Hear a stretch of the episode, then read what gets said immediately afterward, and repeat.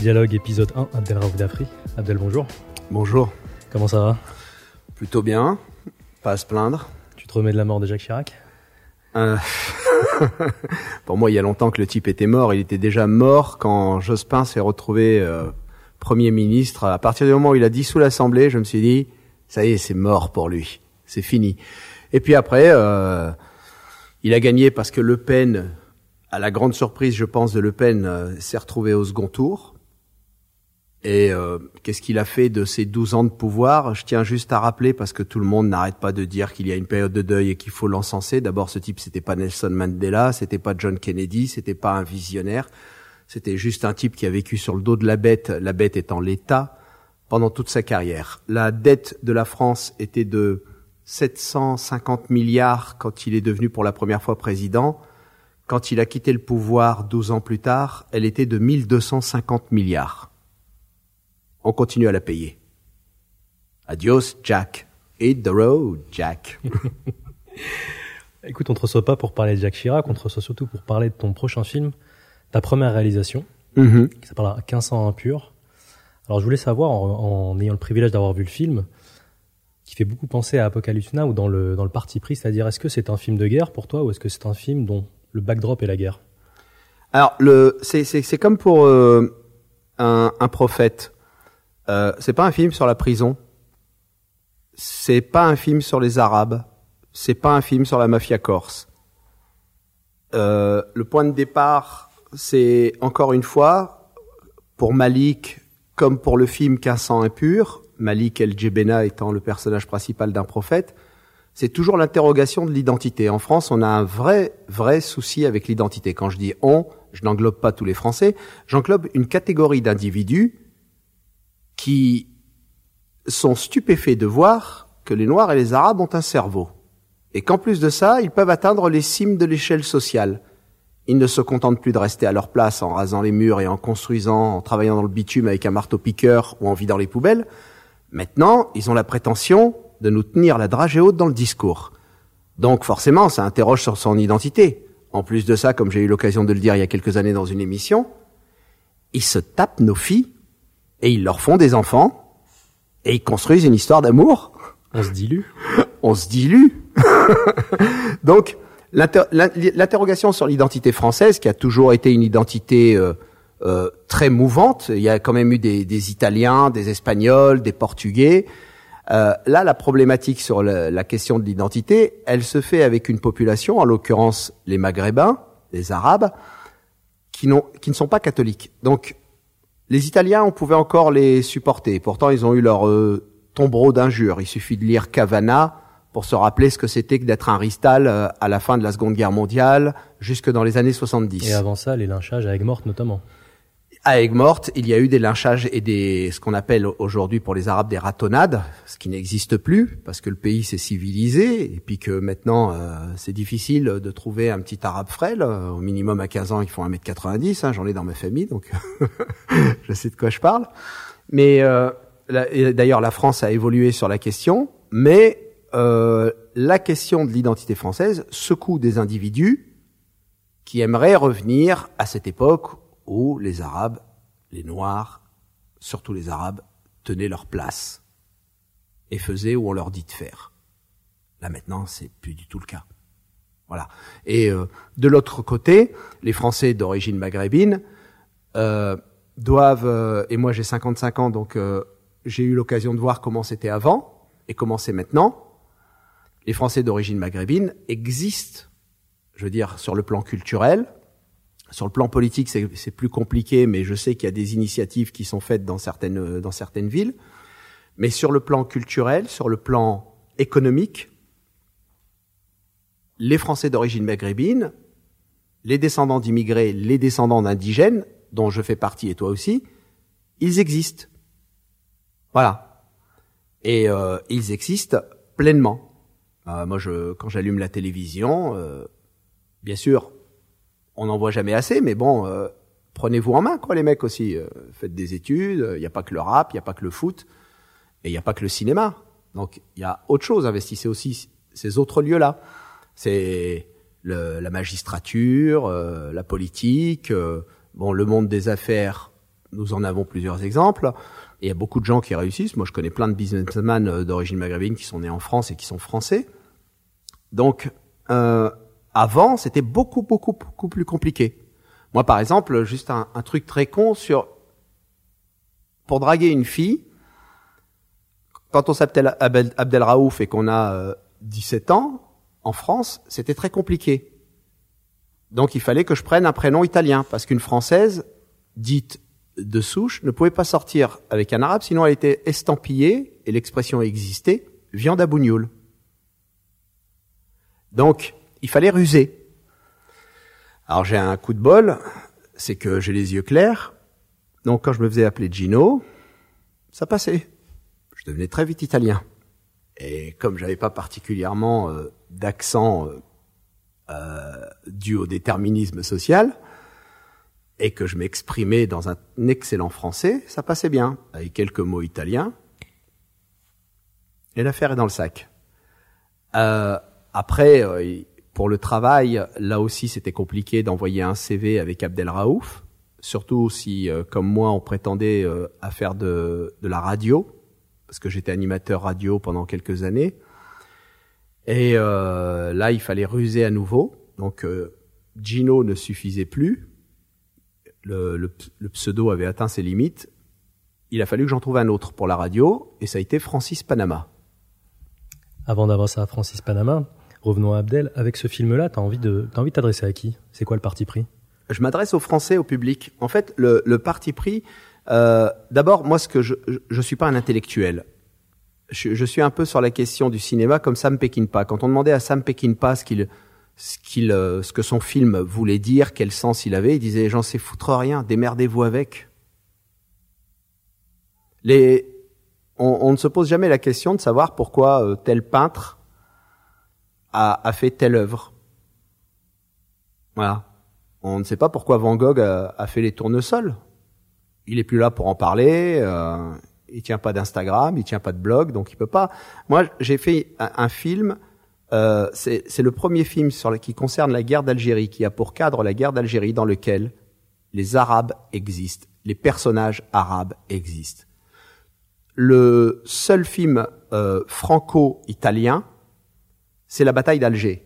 Le seul film sur la guerre d'Algérie dans lequel les Arabes sont des personnages à part entière et pas simplement euh, des accessoires pour définir les traumas du soldat blanc, c'est mon film et la bataille d'Alger. Dans la bataille d'Alger, les, les, personnages arabes existent.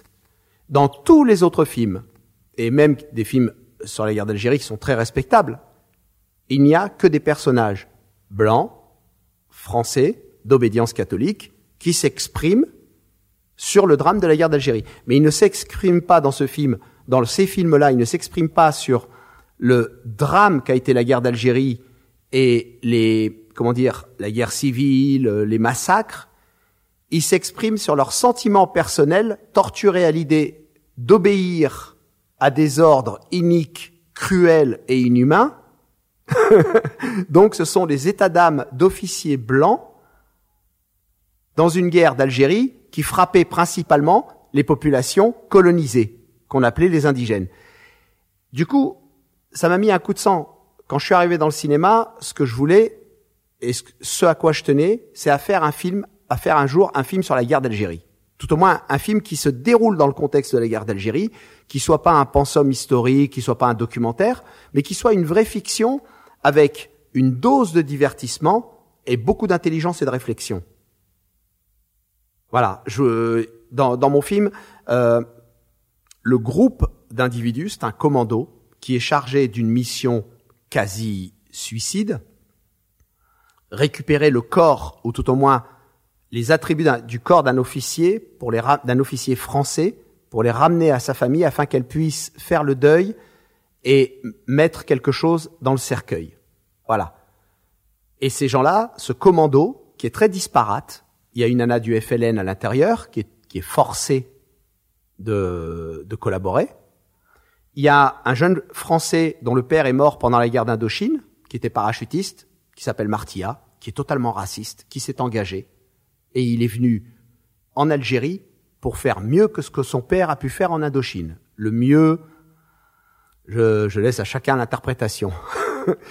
Et euh, nous avons un, soldat noir dont le père était un, un tirailleur sénégalais qui s'est battu, battu à Verdun et qui a gagné des médailles, et qui lui est quasi condamné à mort. C'est la dernière chance de s'en sortir avec cette mission. Il est quasi condamné à mort parce qu'il a exécuté son officier blanc qui lui ordonnait dans un village arabe d'exécuter les femmes et les enfants. Il a refusé, il lui a mis une balle dans la tête, sachant ce qui l'attendait. C'est-à-dire la cour martiale et direct la guillotine. Et ensuite, nous avons le personnage principal, Johan Eldenberg, l'acteur, euh, joue un ancien d'Indochine qui est devenu, qui est belge à la base et qui est devenu français par le sang versé. Et nous avons un personnage très intéressant qui est joué par Lindan Pham, qui est une extraordinaire comédienne. Euh, et euh, ce personnage, c'est Sua Liang. Elle incarne une Mong. Je tiens à préciser que les personnages dans mon film parlent leur langue maternelle. Les Arabes parlent arabe, alors qu'ils savent très bien parler français. Le personnage de Lindan est Mong et parle le Mong, pas le vietnamien, le Mong. Et le personnage de Johan Aldenberg, par moment, parle euh, dans sa langue d'origine, le flamand. Et le personnage de cette fille Mong est très intéressant parce que les Mong ont été pendant la guerre d'Indochine euh, ce que les Indiens ont été pour euh, la cavalerie américaine aux États-Unis, qu'on a vu dans les Far West, c'est-à-dire le pisteur indien, et les Hmong étaient les pisteurs des commandos Nord-Vietnam français. Et à la fin de la guerre, alors on peut pas les considérer comme harkis parce que harki sous-entend euh, dans le langage sous-entend quelque chose de péjoratif et sous-entend traître, le mot traître. Alors que les Hmong étaient une ethnie qui vivait dans les montagnes euh, au Laos et au Vietnam, et ils étaient pourchassés par les Chinois et pourchassés par les Vietnamiens. Ok?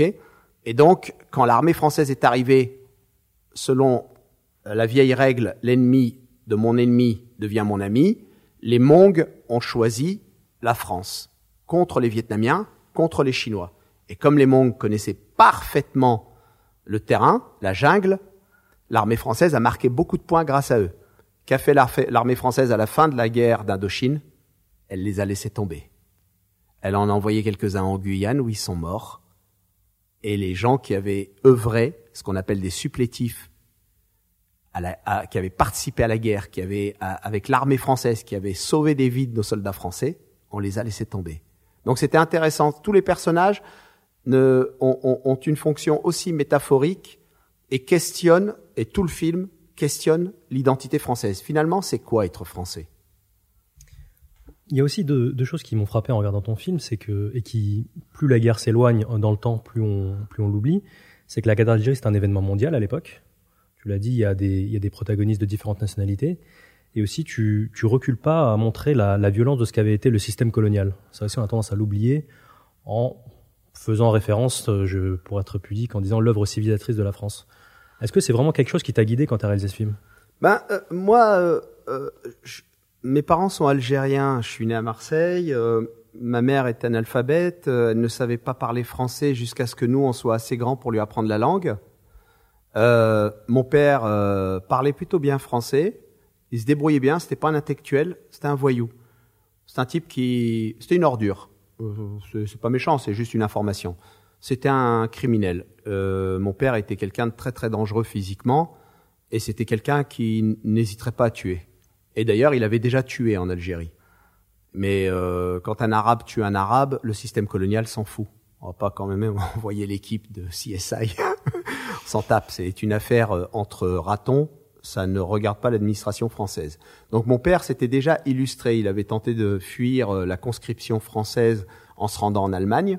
Il avait un plan formidable, cet abruti. Je vais en Allemagne, je me trouve une grosse Allemande, je me marie avec elle et je deviens allemand. Ce type qui ne savait ni lire ni écrire parlait couramment la langue de Goethe. Je l'ai découvert un jour complètement par hasard. On était en terrasse dans un bistrot à Lille, à 14 ans, et il s'est mis à parler avec des touristes allemands parce que le serveur ne les comprenait pas. Je lui ai dit, tu parles allemand? Je croyais qu'il faisait, c'était une blague. Mais quand j'ai vu que les Allemands le prenaient au sérieux et discutaient avec lui, et c'est là qu'il m'a raconté. Il s'était sauvé en Allemagne. Il avait travaillé comme euh, mitron. Euh, il lui fallait un boulot qui l'empêche de traîner trop dans la journée. Donc, il faisait un boulot dans une boulangerie. Il s'est trouvé une grosse Allemande avec laquelle il voulait faire des enfants, se marier pour avoir les papiers. Comme ça, il évitait la France et l'Algérie. Et euh, son plan n'a pas marché parce qu'il y avait un type qui avait un Allemand euh, bon teint qui avait des vues sur la nana, qui l'a dénoncé à la gendarmerie. On l'a ramené en Algérie. euh, il s'est retrouvé à la caserne et les- le- l'officier supérieur lui a dit "Écoute bien, Lagdar." C'est mon père qui m'a raconté ça. Écoute bien, Lagdar. On sait que tu as buté les, les frères Intel parce que là-bas c'était un. Dans son village, il était surnommé Chitan, mon père. Les gens avaient peur de lui. Le diable en arabe. Ouais, le diable en arabe. Et euh, c'était quelqu'un qui se servait beaucoup de son couteau à une époque quand il était jeune. C'était un gosse de la rue. Et euh, je sais pas si vous avez vu Joe Pesci dans Les Affranchis, mais c'est l'équivalent.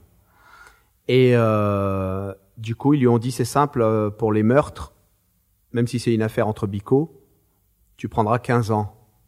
Ou alors tu t'engages dans l'armée française, t'acceptes la conscription, et ça durera 36 mois. Il est pas con, hein? C'est un salaud, mais il était pas con. Il s'est dit, euh, 15 ans, 36 mois, avec un peu de bol, la guerre va se terminer avant. Il a choisi l'armée française. Mais comme il était très très con et qu'il euh, qu'il était euh, juste très dangereux, quand il est arrivé dans la caserne, il a commencé à frapper la première personne qui lui a mal parlé. C'était un officier supérieur. Du coup, ils ont dit, on on a qu'à le mettre avec les chiens. Et les seules photos que j'ai vues de mon père dans l'armée française, c'est lui qui s'occupait des bergers allemands de l'armée française. Voilà le, le parcours d'un Algérien un peu particulier dans tu son peux rapport à la France. expliquer- Tu peux expliquer la fonction du berger allemand en Algérie à l'époque. Alors, les bergers allemands, euh, toutes les brigades cynophiles de l'armée française, les bergers allemands étaient entraînés par les maîtres chiens, et c'est authentique ce que je raconte. Les, les maîtres chiens entraînaient, les maîtres chiens de l'armée française entraînaient les bergers allemands à sauter directement au, à l'appareil génital des Arabes. C'est-à-dire que si on lâchait les chiens sur vous et que vous étiez arabe, le chien sautait principalement aux parties génitales et les arrachait. C'était les chiens de l'armée française. Intéressant, non? Cette La mission civilisatrice. Bah, Justement, cette déshumanisation de l'arabe, il y, a le- il y a un personnage féminin euh, qui est voué au FLN dans ton, dans ton film. Il y, a le, il y a le viol qui est un petit peu sous-tendu envers les femmes, euh, envers les femmes arabes dans le film. Qui, est-ce que tu peux en parler? Qu'est-ce que qu'est-ce que tu as Ah oui, c'est très simple. Le, le viol était une arme de guerre. Ça a toujours été une arme de guerre. Euh, quand il y a eu la guerre en Tchétchénie, euh, les Russes euh, prenaient les femmes, euh, les, les les soldats russes prenaient les femmes tchétchènes, les violaient, les enfermaient dans un camp de rétention pendant quelques mois jusqu'à ce que leur ventre ait suffisamment grossi et ils les relâchaient dans la nature. Euh, les Tchétchènes étaient pour la plupart musulmans. Je te laisse imaginer ce que c'est qu'une famille musulmane qui revoit sa fille euh, revenir avec dans le ventre euh, le fruit d'un viol et, en, et qui d'un, avec un ADN de russe. Donc le viol a toujours été une arme de guerre. Euh, L'armée française a énormément violé. Il y a le témoignage, euh, je l'ai pas en tête euh, précisément, mais d'une femme euh, algérienne qui vivait kabyle, qui vivait dans, dans un village et elle racontait et, et des soldats français ont corroboré ces faits. Il y a le témoignage d'une d'une algérienne euh, après la guerre qui racontait que quand les soldats français s'approchaient des villages, les mères et les grands-mères prenaient les excréments des animaux et badigeonnaient le corps des petites filles de 12, 13 ans, celles qui étaient déjà assez formées pour se tenir sur leurs deux jambes, jusqu'à l'intérieur du sexe, euh, pour les nettoyer, pour les, pour les souiller avec les excréments, pour que les soldats français euh, ne s'approchent pas d'elles, les trouvent répulsives. Voilà. Ça, c'était euh, une des armes de protection euh, des femmes algériennes. Mais toutes les femmes algériennes ont, euh, dans les villages, les soldats français, j'ai, j'ai en tête le témoignage d'un soldat français, d'un officier, qui raconte qu'il a dû user de son, son arme pour menacer ses hommes. Ils avaient trouvé des armes dans un village, donc le village était automatiquement estampillé collaborateur du FLN, donc rebelle. Et euh, un des soldats euh, a dit euh, bah euh, mon colonel c'est normal c'est la récompense. Donc le, viol des femmes algériennes était monnaie courante. Jamila Bouired et qui avait euh, épousé euh, Jacques Vergès et qui avait euh, participé à l'attentat du Mille Bar à Alger raconte que le- dans les séances de torture euh, les officiers français euh, l'avait menacé en amenant un soldat sénégalais et qui en avait déjà beaucoup fait parler. Voilà. voilà ça c'était. Il y a des femmes qui ont été mutilées au niveau des, de la poitrine. La mission civilisatrice. Est-ce que c'est un acte d'accusation d'une hypocrisie française?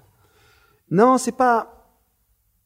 Moi, moi, moi, je le dis. je- Il y a une image qui me vient en tête. C'est dans un film d'Oliver Stone euh, consacré à Nixon. Nixon qui était une ordure absolue. Et euh, Nixon est dans le, à la Maison Blanche. Il fait nuit. Il se promène dans les allées de la Maison Blanche. Et il y a un portrait de John Kennedy. Nixon était un menteur, un salaud, un opportuniste, un paranoïaque, raciste, anticommuniste. Et il, brasse, il, croise les bras, il regarde le tableau de John Kennedy, et la réplique est magnifique. Il dit au tableau, quand les Américains te regardent, ils se voient tels qu'ils aimeraient être, mais quand ils me regardent, ils se voient tels qu'ils sont. Les Français, quand ils regardent le général de Gaulle, ils se voient tels qu'ils aimeraient être. Quand ils regardent Le Pen, ils se voient tels qu'ils sont. Le Pen qui avait été officier en Algérie d'ailleurs. Ah oui, euh, d'ailleurs, il y a une chose très intéressante. euh, dans le film, euh, un des personnages porte un poignard. C'est une dague. Euh, C'était une dague allemande. Le Pen a été accusé par le journal Le Monde. Il a attaqué le journal Le Monde en, diffamation. Il a perdu le procès. C'était une dague allemande avec le logo SS. Quand on regarde la dague allemande en question, on voit le nom de Le Pen gravé sur le fourreau. Jean-Marie Le Pen, premier RCP, régiment de chasseurs parachutistes. Et euh, il a enlevé, parce qu'il n'est pas stupide complètement, il a enlevé le logo nazi et j'ai utilisé la même dague, mais en laissant le logo nazi dans mon film comme accessoire. C'est la même dague. Il a juste enlevé le losange dans lequel on voit euh, le- les deux S de SS. Donc, l'hypocrisie française, c'est-à-dire qu'en France, c'est un peu comme dans le film de John Ford, on comme les Américains, on se raconte la légende parce que la réalité est atroce. La guerre d'Algérie a été une atrocité. Je ne dis pas que la, seule l'armée française était méchante Le, et les F- le FLN, étaient ressort gentils. pas indemne de ton film d'ailleurs. Les F, le FLN, les membres du FLN étaient des ordures. Il n'y a pas de euh, Bouteflika, Boumedienne. Il y a eu des gens formidables, mais les gens formidables du FLN, c'est très très intéressant, les gens les plus honnêtes, quand la quand l'indépendance a été déclarée, des gens comme Boudiaf se sont sauvés en exil. C'est intéressant. Ce type fait partie des révolutionnaires fondateurs de la Toussaint Rouge en 54. Il démarre la guerre. Et ben Boudiaf, quand il obtient son pays, il se sauve à l'étranger. Pourquoi? Il avait compris ce qui allait se passer. Beaucoup de révolutionnaires algériens ont vu qu'il y avait des gens au sein de l'organisation qui n'attendaient qu'une chose, que la guerre se termine pour se partager le gâteau. Et le gâteau, c'est l'Algérie. De Gaulle l'avait compris. Quand on lit De Gaulle et qu'on qu'on- qu'on lit euh, les biographies, en particulier une qui est sortie récemment de l'historien anglais Julian Jackson, De Gaulle avait compris que le FLN était un problème, mais un véritable problème, pas seulement pour la France, mais surtout pour le peuple algérien et surtout pour l'Algérie. Aujourd'hui, quand on voit ce qui se passe en Algérie, les mecs qui sont au pouvoir sont les héritiers du FLN et pas le FLN de Ben Bella, qui a été renversé par un coup d'État. Le, FLN de Boumedienne et de Bouteflika. C'est ça l'héritage. C'est ça l'Algérie d'aujourd'hui. Et l'histoire de l'Algérie d'aujourd'hui et la tristesse qu'il y a dans ce pays, la façon dont le peuple est traité, ça vient de ces ordures qui ont pris le pouvoir sur un coup d'État. D'ailleurs, Boumedienne avait compris la rhétorique française. Quand on lui a dit c'est un coup d'État, il a dit non, non, non, non. C'est un réajustement révolutionnaire. La France a quand même donné de bonnes leçons sur certains plans. Je rebondis, tu as, parlé du général de Gaulle. Tu le fais parler au début du film euh, dans une scène qui est, qui est mi-tragique, euh, mi-comique. Euh, le général de Gaulle, on, on, sent quand tu le fais parler qu'on est sur la fin de la guerre d'Algérie. Est-ce que je me trompe si tu penses que le général de Gaulle, contrairement à ses prédécesseurs, peut-être n'avait pas la volonté de conserver un, un empire, n'avait plus ces illusions-là? Euh, Le général de Gaulle était un homme du 19e siècle. C'est très important de comprendre qui est le général de Gaulle. C'est un homme du 19e siècle. L'Empire, il s'en tape. De Gaulle n'a pas, pas une essence napoléonienne. Il ne se dit pas la France doit briller partout dans le monde et nous de... Non, ça l'intéresse pas. Lui, ce qui intéresse De Gaulle, et il faut lire ses discours pour s'en rendre compte, c'est l'hexagone. C'est la France, la France, la France. C'est tout ce qui l'intéresse. Il est comme le cardinal Richelieu. La France avant l'Empire. Napoléon, c'est l'Empire et la France. C'est très différent. De Gaulle, en plus de ça, s'est retrouvé face à une vraie problématique. Il reprend le pouvoir en 58, et le problème algérien, depuis 54, fait du bruit. Il faut quand même se rappeler qu'il y avait quasiment un attentat à la bombe sauvage tous les jours depuis 54. En France, on a eu quoi? On a eu les attentats du Bataclan, on a vu les mois dans lesquels ça a mis les gens, la population, les restaurants étaient vides après le Bataclan. Moi, je me souviens, je sortais le soir, je me disais merde, les restaurants sont vides. Il y a des restaurants qui faisaient deux, trois couverts, même le week-end. Ça a été une terreur terrible. L'impact que ça a eu sur la société française, les attentats des islamistes, des dingos, des Mohamed Merah et compagnie, ça a plongé le pays. On n'était plus habitué à cette violence. Eh ben, essayez d'imaginer en 54 jusqu'à 58, tous les jours, soit un bus se fait attaquer, soit des bombes explosent de manière aléatoire dans la ville d'Alger, euh, où des soldats français tombent dans des embuscades. C'est quand même, c'est une atmosphère lourde. Et nous avons, à l'époque, un certain Guy Mollet, un socialiste, la pire des races après les rats, Guy Mollet, qui ne sait pas régler le problème. Les socialistes avaient déclenché le problème, mais ils ne savaient pas le régler. Il y avait un monsieur qui détenait la solution, un grand monsieur qui s'appelle Pierre Mendès France, mais on ne l'a pas écouté. On n'a pas écouté Mendès France. La ligne Mitterrand à l'époque avait prévalu. La ligne Mitterrand, Mitterrand, il faut, je vais quand même vous rappeler qui est Mitterrand parce que les jeunes qui nous écoutent ne savent pas vraiment. Ils ont l'impression du papy gentil. Alors Mitterrand, il faut savoir que c'est un type qui parle à gauche, mais qui pense à droite.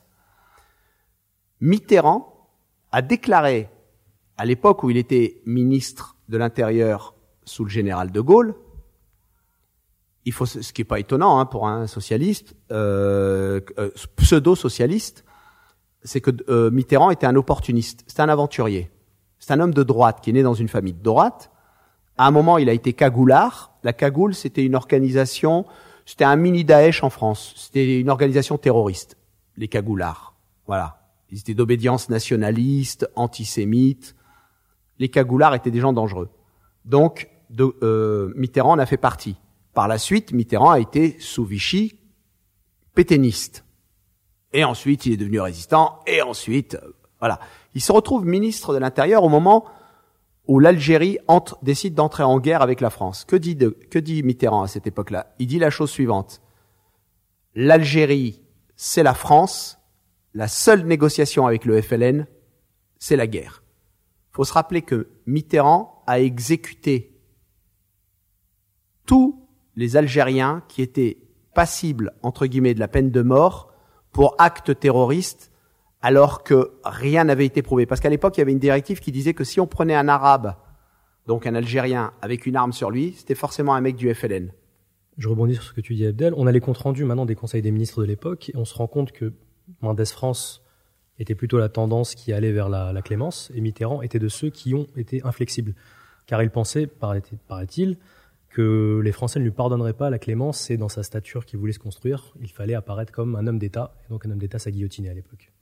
Euh, oui, et il en a euh, fait guillotiner, dont un, jeune communiste français, euh, un jeune communiste français qui a eu le tort d'avoir dans son dans son casier, dans son vestiaire, dans son usine, une bombe qui ne fonctionnait même pas.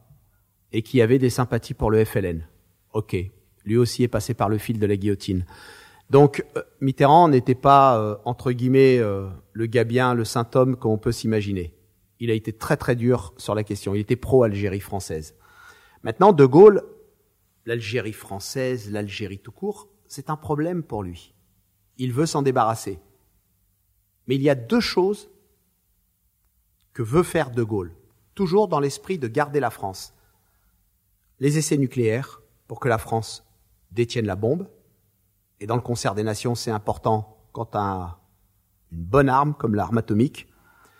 Et la deuxième chose, c'est récupérer l'investissement fait par la France sur le pétrole, sur les gisements de pétrole et sur le gaz. D'ailleurs, les négociateurs du général de Gaulle, quand ils se rendent à Évian pour négocier avec les membres du FLN, ils ont deux points cardinaux qui sont non négociables.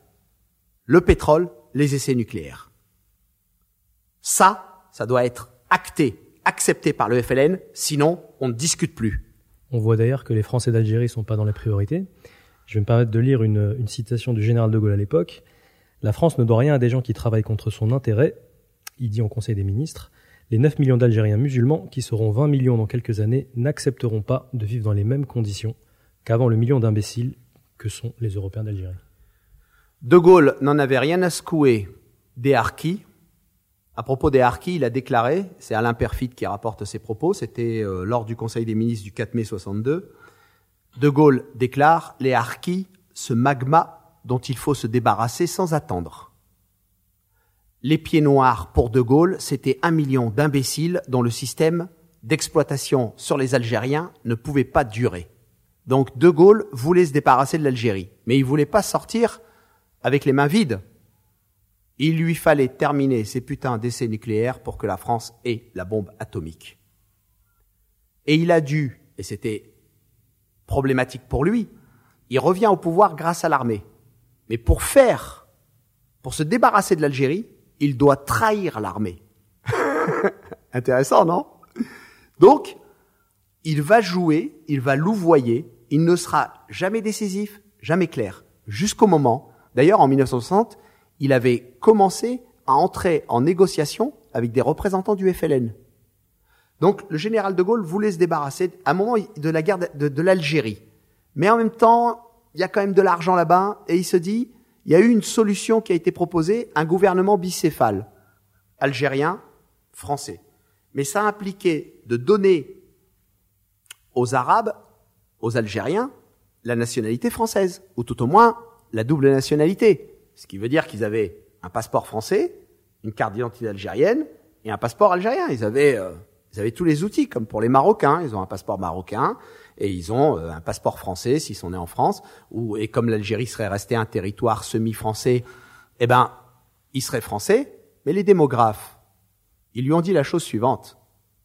Mon général, une femme arabe pond entre 12 et 15 enfants une famille française blanche, c'est entre 3 et 5. Dans 20 ans, nous serons submergés. Et De Gaulle balance la fameuse phrase Colomber les deux églises ne sera pas colomber les deux mosquées. Eh ouais. C'était quelqu'un de pragmatique. Donc du coup, laissons-les chez eux, qu'ils y restent, débarrassons-nous-en. En somme, pour conclure sur la, guerre d'Algérie, pardon, t'es plus Sartre que Camus. Ah oui, oui. Jean-Paul Sartre. Après, je suis pas d'accord. Jean-Paul Sartre était radical. C'était, mais, mais j'adorais Sartre parce qu'il s'est mis en danger physiquement. Faut quand même savoir que Jean-Paul Sartre, sa maison a été plastiquée. Elle a été plastiquée par l'OAS. Il était en danger de mort. Euh, et il s'est battu pour l'Algérie. Avec Simone de Beauvoir, avec des, il est allé voir Franz Fanon. Euh, D'ailleurs, il y a une chose très intéressante. Franz Fanon, euh, pour les jeunes qui écoutent et qui ne savent pas qui il est, Franz Fanon était un psychiatre euh, antillais qui a décidé de se déchoir de la nationalité française pour devenir algérien et qui a rejoint le maquis. Il a écrit des livres extraordinaires sur l'Algérie, sur la colonisation. C'est un très grand intellectuel. Et euh, Franz Fanon était admiratif de Jean-Paul Sartre. Et euh, qui a arrangé la, rencontre entre Sartre et Fanon, qui à l'époque était malade, je crois qu'il avait un cancer, il était sur le point de mourir C'est Claude Lanzmann, le réalisateur de Shoah, qui était très proche de Simone de Beauvoir et de Jean-Paul Sartre. Plus de Simone de Beauvoir. Simone de Beauvoir était proche de tout le monde. Mais bon, euh, c'est Lanzmann qui amène Sartre à Fanon pour lui en faire cadeau. Voilà, la rencontre est là, discutez entre vous et Fanon et Sartre signera le, la préface euh, d'un livre de, de Fanon. C'était un très grand monsieur, Franz Fanon. Euh, Camus, pour moi, euh, Camus, c'est c'est une petite chose pour moi, ça me parle pas. C'est, il est né à Mondovie, dans le village de mon père. Faut le savoir. Camus est né à Mondovie. Euh, il a choisi euh, l'establishment. Jean-Paul Sartre, aujourd'hui encore, euh, est déconsidéré par euh, une certaine euh, une certaine mafia de la pensée qui règne. C'est-à-dire qu'il pas, il n'est pas fréquentable, Jean-Paul Sartre. Alors que pour moi, mais bon, euh, je suis de parti pris aussi. euh, son œuvre est beaucoup plus intéressante que celle de Camus. Même si Camus est un est un grand monsieur, il n'y a pas de souci là-dessus.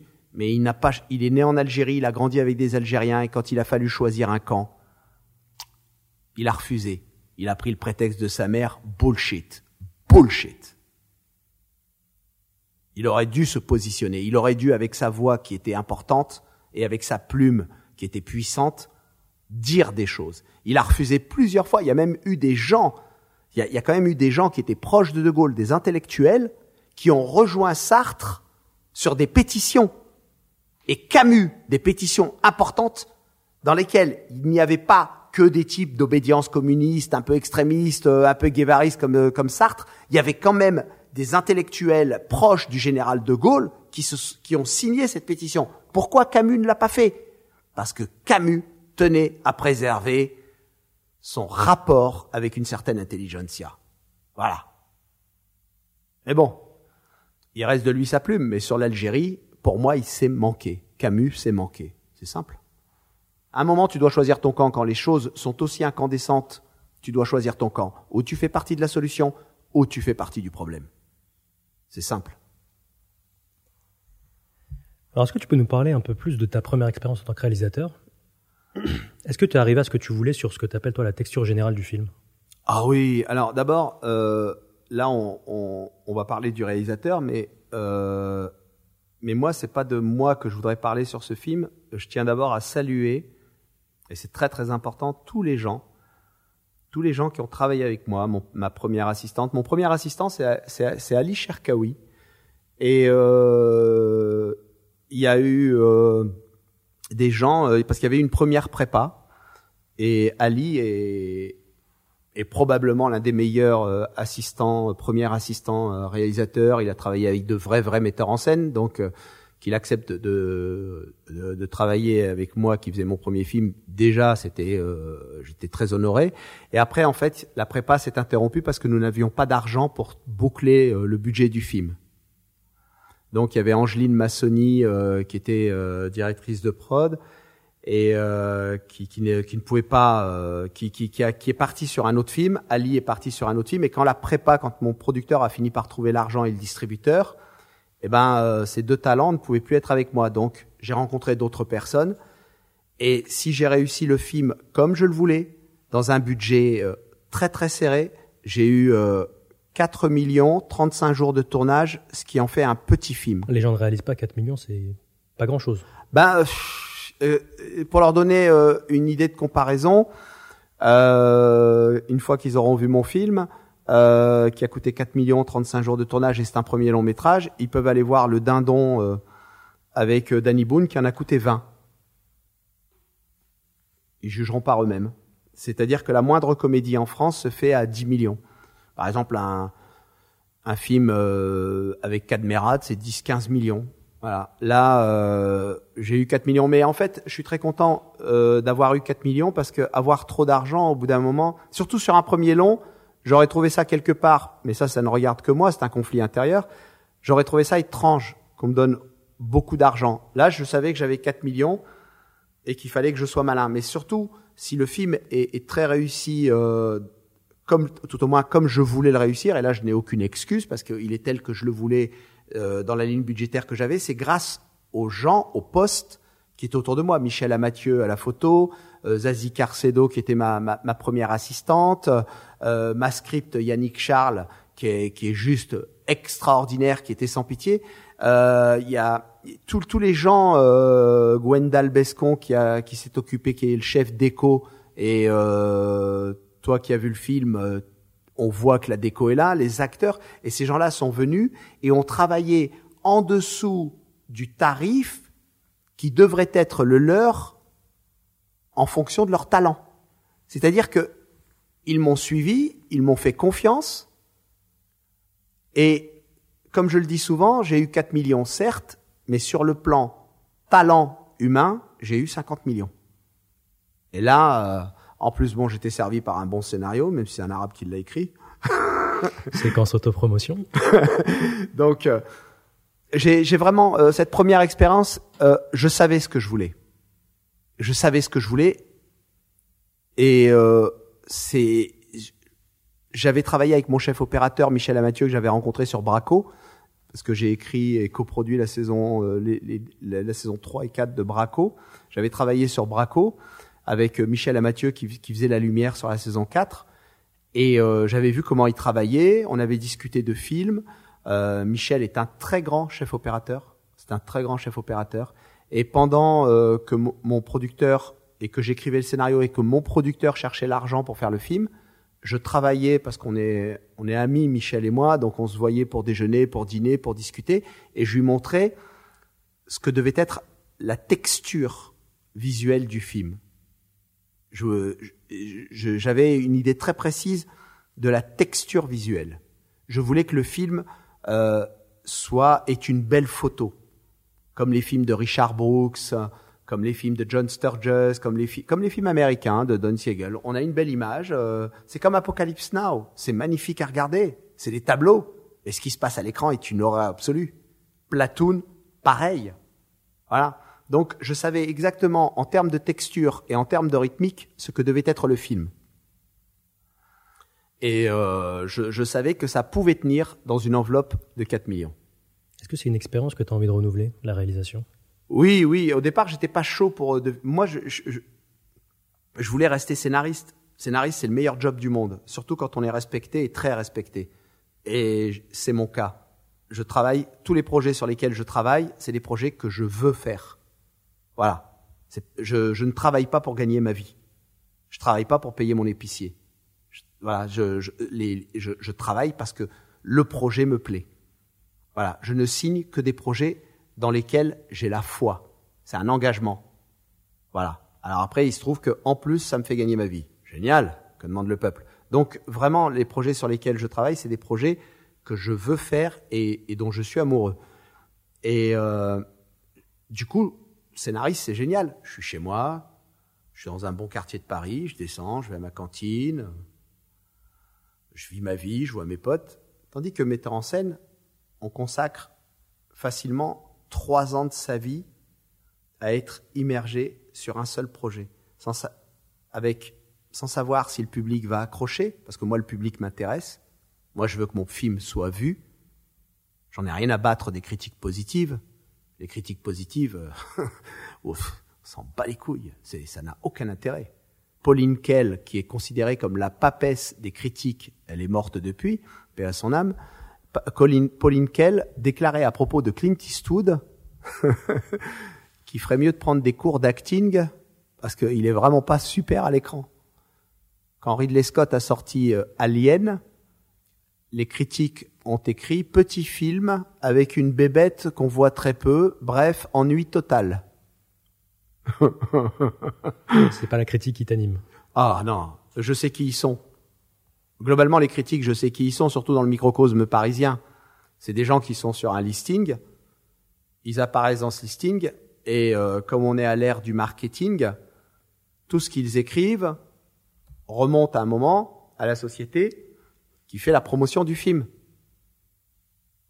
Si l'un d'eux se montre ingrat en émettant une mauvaise critique, et qu'il n'a pas la chance d'être dans un gros canard incontournable, eh ben, il dégage du listing. Donc, non, non. La critique française, globalement, est très corrompue et très bête. Ils y connaissent rien au cinéma, ils savent pas comment ça se fait. Voilà. C'est, voilà. C'est aussi simple que ça. C'est des gens qui ne présentent aucun intérêt. Il y a, il y a, il y a Michel Simon que je respecte. Il y a Jean-Baptiste Toré que je respecte. Après, euh, il doit y en avoir d'autres, mais bon, euh, moi je connais ceux-là et j'ai déjà acheté leurs livres et j'ai déjà lu leurs critiques. Après les autres, euh, franchement, le critique du Parisien qui s'émeut devant euh, Aladdin, la version française, il y a de quoi rire, quoi. Voilà, des, des trois quarts de ces gens-là sont corrompus, faut, faut quand même le savoir. Ils n'ont, c'est, il y a Neuhoff du Figaro qui vient de sortir un livre sur le cinéma français. Très cher cinéma français. Ouais, très cher cinéma français. Et ce qu'il dit dans ce livre est très vrai. Et euh, moi, quelqu'un qui a pour ennemi euh, Clapiche et Julie Gaillet, c'est forcément mon pote. Parce que c'est les seuls qui se sont dressés contre lui. Voilà. Et, et quand il dit que le cinéma français est indigent et n'a pas d'imagination, et que les trois quarts des gens du cinéma français travaillent pour faire de l'argent et n'en ont rien à foutre du projet, ils n'ont rien de politique, ils n'ont rien d'historique à dire, ils ne veulent pas parler aux Français, d'ailleurs ils ne savent même pas ce que c'est que les Français sortis du périph' parisien, eh ben il a raison quand il dit ça. Moi je discute, je suis au cœur de la machine et j'entends des choses et je me dis waouh, on est loin des parents de Georges Méliès. Tu connais l'anecdote sur les parents de Georges Méliès? Non. Georges Méliès est né dans une famille très bourgeoise. Et Georges Méliès, un jour, il va voir son père et sa mère, parce que c'était des parents très modernes pour leur époque, et il leur dit euh, Je veux faire réalisateur, je veux faire des films. Et c'est pas sa mère le regarde et, et dit à Georges Méliès Si tu veux faire de l'art pour faire de l'argent, il n'est pas question qu'on te finance. Si tu veux faire de l'art pour la beauté, un métier artistique pour la beauté de l'art, nous serons derrière toi. Mais si c'est pour gagner ta vie, pas question. On en est loin aujourd'hui. On en est très loin. Si je t'écoute, t'es es plutôt de l'opinion que le cinéma français, il a perdu le, le rôle moteur dans l'imaginaire, il a plus de fonction sociale, plus de fonction politique. Il est où le nouveau Claude Sauté? Il est où le nouveau Henri Verneuil? Il est où le nouveau Jean-Paul Belmondo? Elle est où la nouvelle Anna- Annie Girardot? Elle est où la nouvelle Romy Schneider? Elle est où la nouvelle Signoret? Qu'est-ce qu'on a aujourd'hui? Non mais qu'est-ce qu'on a aujourd'hui d'équivalent? Rien. Wello. Que dalle. Voilà. C'est ça. Delon, il est ce qu'il est. Après, ses positions, je m'en fous. Euh, les gens découvrent que Delon, euh, il est pote avec Le Pen. Il est pote avec Le Pen depuis les années 60. On s'en fout. Moi, je vais au cinéma, j'en ai rien à secouer des opinions politiques. Charlton Heston était un conservateur de droite. J'adore Bénur. je m'en fous. M'a fait super rire dans Moïse, les Dix Commandements, avec Yul.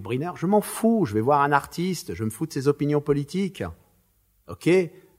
On me dit oui, un tel n'est pas sympa. Oui, Jacques Chirac était sympa. Pendant 30 ans, il a tapé dans la caisse. Moi, je préfère qu'un type soit antipathique et qu'il ait du talent. Je suis pas là pour être son copain, je suis là pour aller voir ses films.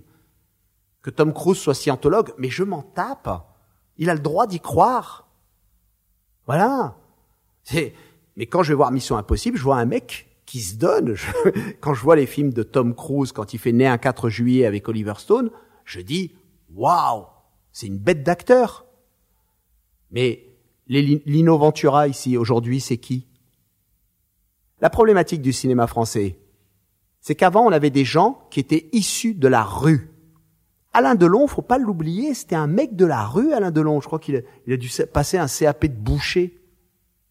C'est devenu une des plus grosses stars mondiales, françaises. Jean-Paul Belmondo, son papa était sculpteur, mais au conservatoire, l'establishment lui a dit, vous ne ferez jamais carrière, vous êtes trop con et trop laid. Regardez la carrière qu'il a fait. Lino Ventura était un catcheur. C'est Jean Gabin qui va lui donner un coup de main. Jean Gabin, quel est l'équivalent de Jean Gabin aujourd'hui? Sur la scène comique, quel est l'équivalent de Bourville? Quel est l'équivalent de Louis de Funès? Ah, peut-être Depardieu récemment. ah, Gérard, euh, Gérard Depardieu, c'est c'est- c'est immense. C'est immense, Gérard Depardieu. Après, ses, ses problèmes avec le fisc, je, m'en tape, moi. C'est le show, ça, c'est à côté. Ce qu'on a besoin, euh, moi je suis anti-drogue, j'en prends pas, mais j'adore les Rolling Stones, je m'en fous, moi, qui se garnissent le pif. T'entends la musique qu'ils font, les mecs? Non, sérieusement. Donc, à un moment, on mélange tout. Les artistes n'ont pas besoin d'avoir une énorme probité morale. Bon, la limite, c'est Polanski. Hein. Là, faut pas aller plus loin. Là, c'est, grave. Mais les autres font ce qu'ils veulent. Mais en France, pour en revenir aux Français, au cinéma français, que je considère mort, eh bien, il n'y a plus, il n'y a plus de, de, de grandes stars, il n'y a plus de, gens qui travaillent parce que c'est nécessaire pour eux. Ils travaillent parce qu'il faut faire rentrer de la thune. Après, ils achètent des brasseries, ils investissent dans des restaurants à Paris, bon, préparent la retraite.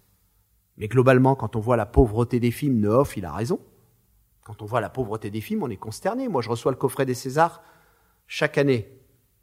J'ouvre, il y a 140 films dans le coffret, je suis bien en peine d'en regarder 5. Alors je le fais parce que c'est mon taf et puis qu'il faut que je vote. Mais sincèrement, c'est à pleurer. Et le nombre de comédies françaises stupides qui apparaissent dans le coffret, j'en ai compté, il doit y en avoir plus d'une quinzaine dans le dernier coffret. Danny Boone, euh, euh, Franck Dubosc. Waouh, il manque plus que Camping Paradis. Non, sérieusement, on est où? Et quand on se pointe, je, je vais te raconter une anecdote. En 1995, je vis dans le Nord. Je suis au RMI. Et euh, j'envoie euh, deux scénarios. Un à Protecrea, une société qui produisait le commissaire Moulin. Et l'autre, c'est un polar que j'ai envoyé à Canal Plus Écriture, qui à l'époque était dirigé par Nicolas Boukrieff. Et Nicolas Boukrieff me reçoit dans son bureau, il a lu le scénario. Et il me dit, on a un problème en France actuellement, on est en 1995, c'est que le cinéma français ne se fait qu'au casting, pas au scénario. On a un monsieur qui s'appelle Alain Corneau. J'invite les jeunes à regarder les films d'Alain Corneau, qui était un, un type, euh, un metteur en scène formidable. Mon chef-op a bossé avec. Et Alain Corneau a eu l'idée d'un film qui s'appelle Le Cousin. Dans le jargon policier, le cousin, c'est la balance, c'est le mouchard. Chaque flic a son cousin, le cousin étant le mouchard, l'informateur. Et il n'arrivait pas à monter le film, Alain Corneau. Mais, à partir du moment où il a annoncé que ce serait Alain Chabat, et euh, comment il s'appelle, Patrick Timsit, il a eu l'argent. Alain Chabat et Patrick Timsit, sérieusement? Dans un polar? Non mais... Alain Chabat, il venait juste de sortir, Alain Chabat à l'époque, du film Didier où il jouait un chien. Alors moi je suis allé en salle voir le film, de, de Corneau. La première scène, c'est Chabat qui défonce une porte en tant que flic d'un coup de pied. Dans la salle, les gens ont crié Didier, parce que ce connard avait gardé la même coupe de cheveux que dans Didier qui était sorti un an plus tôt. Elle est où la conscience professionnelle? T'y as pas pensé? T'as pas bossé? Et du coup, le film était mort à ce moment-là. Le film était mort à ce moment-là. Corneau, il faut revoir le choix des armes, il faut revoir Série Noire avec Patrick Dower. C'est-à-dire qu'on est passé de Patrick Dower qui te permet de monter un film à Alain Chabat et Patrick Timsit. Et il y a un problème là, il y a un déficit. Il y a un vrai déficit. Et aujourd'hui, la chute ne fait que s'accentuer. Si je comprends bien, on les trouvera pas dans le cinéma français, mais c'est qui tes maîtres à toi? Oula, alors là, je me doutais qu'on me poserait cette question, alors j'ai fait une petite liste pour ne pas leur manquer de respect. Et je vais expliquer pourquoi. Et attention, hein, la liste n'est pas exhaustive. Euh, Richard Brooks. Alors Richard Brooks, ça ne dit rien, ça ne dit pas grand-chose à des tas de gens. Richard Brooks, c'est un scénariste, réalisateur. Je pense qu'il y a des gens qui doivent connaître euh, À la recherche de Monsieur Goodbar, qui a été fait dans les années 80, qui est un film extraordinaire. Je crois que c'est Diane Keaton qui tient le premier rôle. Et il a fait euh, un autre film qui s'appelle Les Professionnels, avec euh, Lee Marvin et avec euh, Burt Lancaster, Claudia Cardinal, film extraordinaire. Woody Strode. Woody Strode, c'est le sergent noir chez John Ford. Donc Richard Brooks était scénariste et réalisateur, avec une vraie intégrité. Et euh, il a fait un film que je recommande à tout le monde. Et s'il y a un éditeur, j'aimerais qu'il sorte In Cold Blood, tiré du roman de Truman Capote, que que ce film sorte en Blu-ray parce que la photographie il a été tournée au 240 au cinémascope en noir et blanc. Et In Cold Blood, le noir et blanc et les cadres et le jeu des acteurs, c'est juste magnifique. C'est voilà, c'était c'était une source d'inspiration pour mon film. Après, il y a Samuel Fuller, dont je lisais euh, euh, l'entretien avec Sim Solo des Cahiers du cinéma. J'avais, il y a un gros bouquin d'entretien entre Samuel Fuller et Sim Solo, euh, et je le lis. Et Fuller raconte sa vie, qui est extraordinaire. Euh, John Ford, avec l'homme qui tue à Liberty Valence. Euh, il y a une chose très intéressante avec l'homme qui tue à Liberty Valence, c'est que euh, Gary Cooper, non, pardon, James Stewart. James Stewart joue un sénateur qui est devenu sénateur. C'est un petit avocat. Il est devenu sénateur parce que il aurait tué le méchant Liberty Valance. Et grâce à ça, il est devenu sénateur. Mais James Stewart sait que ce n'est pas vrai, que ce n'est pas lui qui l'a tué. C'est John Wayne, qui était planqué, qui lui a sauvé la vie. Il raconte cette histoire à des journalistes et l'histoire défile devant nous pendant tout le film. Et à la fin du film, on revient dans cette petite pièce où il est en train de discuter avec les journalistes et il leur dit J'ai été élu sénateur, je n'irai pas jusqu'à la présidence parce que mon seul acte de gloire est un mensonge. Et le journaliste a ce, ce geste-là.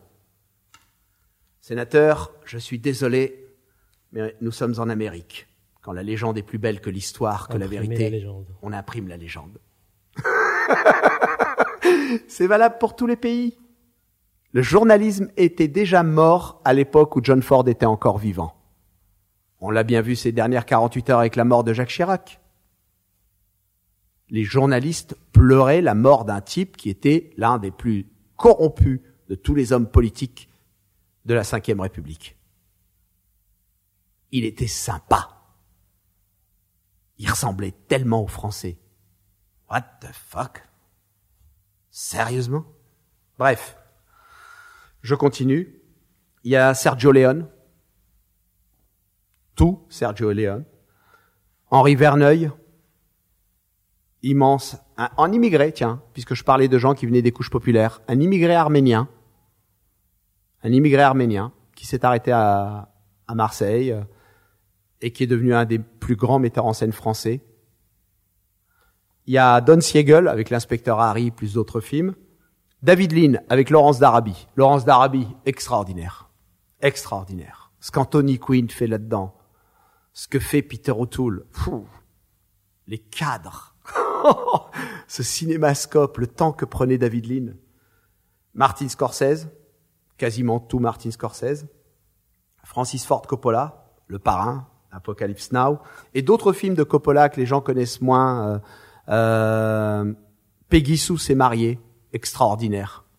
Tucker, un homme et son rêve, sur un type qui voulait construire une bagnole qui était trop en avance sur son temps et l'industrie automobile va tout faire pour le dégommer.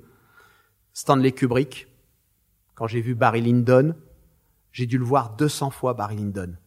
Ce type se comporte comme un parvenu, comme un arriviste, un opportuniste un mec sans foi ni loi après avoir été un petit garçon irlandais, un peu, voilà, un peu naïf, un peu candide. Et après, il fait que des coups, que des coups d'opportuniste. Il ne fait que ça. Et à la fin du film, le seul moment où il va se montrer noble, élégant, à la hauteur du statut social, à la hauteur morale du statut social qui est le sien, le descendant le, le, noble par essence, par naissance, va se comporter comme la pire des merdes. Et il va redégringoler l'échelle sociale. Barry Lyndon. Kubrick. Tout Kubrick. Oliver Stone. T'as parlé de Martin Scorsese, je, je, saisis la balle au bon. Scorsese va, va pas tarder à sortir son film The Irishman sur, sur Netflix. Est-ce que c'est pas un, un renversement de paradigme dans le cinéma? Non, non, non, non. La salle est morte. Les salles aujourd'hui sont faites, il faut l'admettre, pour les gamins de 14 ans. Un jour, j'ai demandé à un exploitant de salle, Comment se fait-il que vous mettiez pas des, des brouilleurs pour les portables? Il fait, t'es sérieux, Abdel? Tu veux que j'arrête de vendre du popcorn? Tu veux que les jeunes ne viennent plus dans ma salle, genre avec des vieux qui regarderont le film Le film n'est qu'un produit d'appel. Les gamins viennent, ils se mettent dans la salle, ils peuvent regarder le film, être sur leur tablette. Qui supporte ça? Des vieux cons comme moi de 50 piges? Non. C'est fini. La salle n'est plus, la salle est quasi morte. Les salles de, d'art et essai, on s'en fout. C'est terminé. Qui y va réellement? Aujourd'hui, on est dans l'ère du multiplex et de l'ultralibéralisme. Je dis pas que c'est bien, je dis pas que c'est mieux. Je dis que c'est comme ça. C'est tout. Donc, que des, et puis, par exemple, voir un film, par exemple, un Disney. Tu veux emmener ta famille voir le dernier Toy Story, c'est extraordinaire, les Toy Story. Les Pixar sont des films extraordinaires. Tes papas, tes mamans, vous êtes déjà deux. Donc, faut casquer. Vous avez quatre ou cinq mômes qui ont l'âge. Et vous vivez euh, en province, euh, vous avez un salaire, c'est ric-rac. Qu'est-ce que vous faites?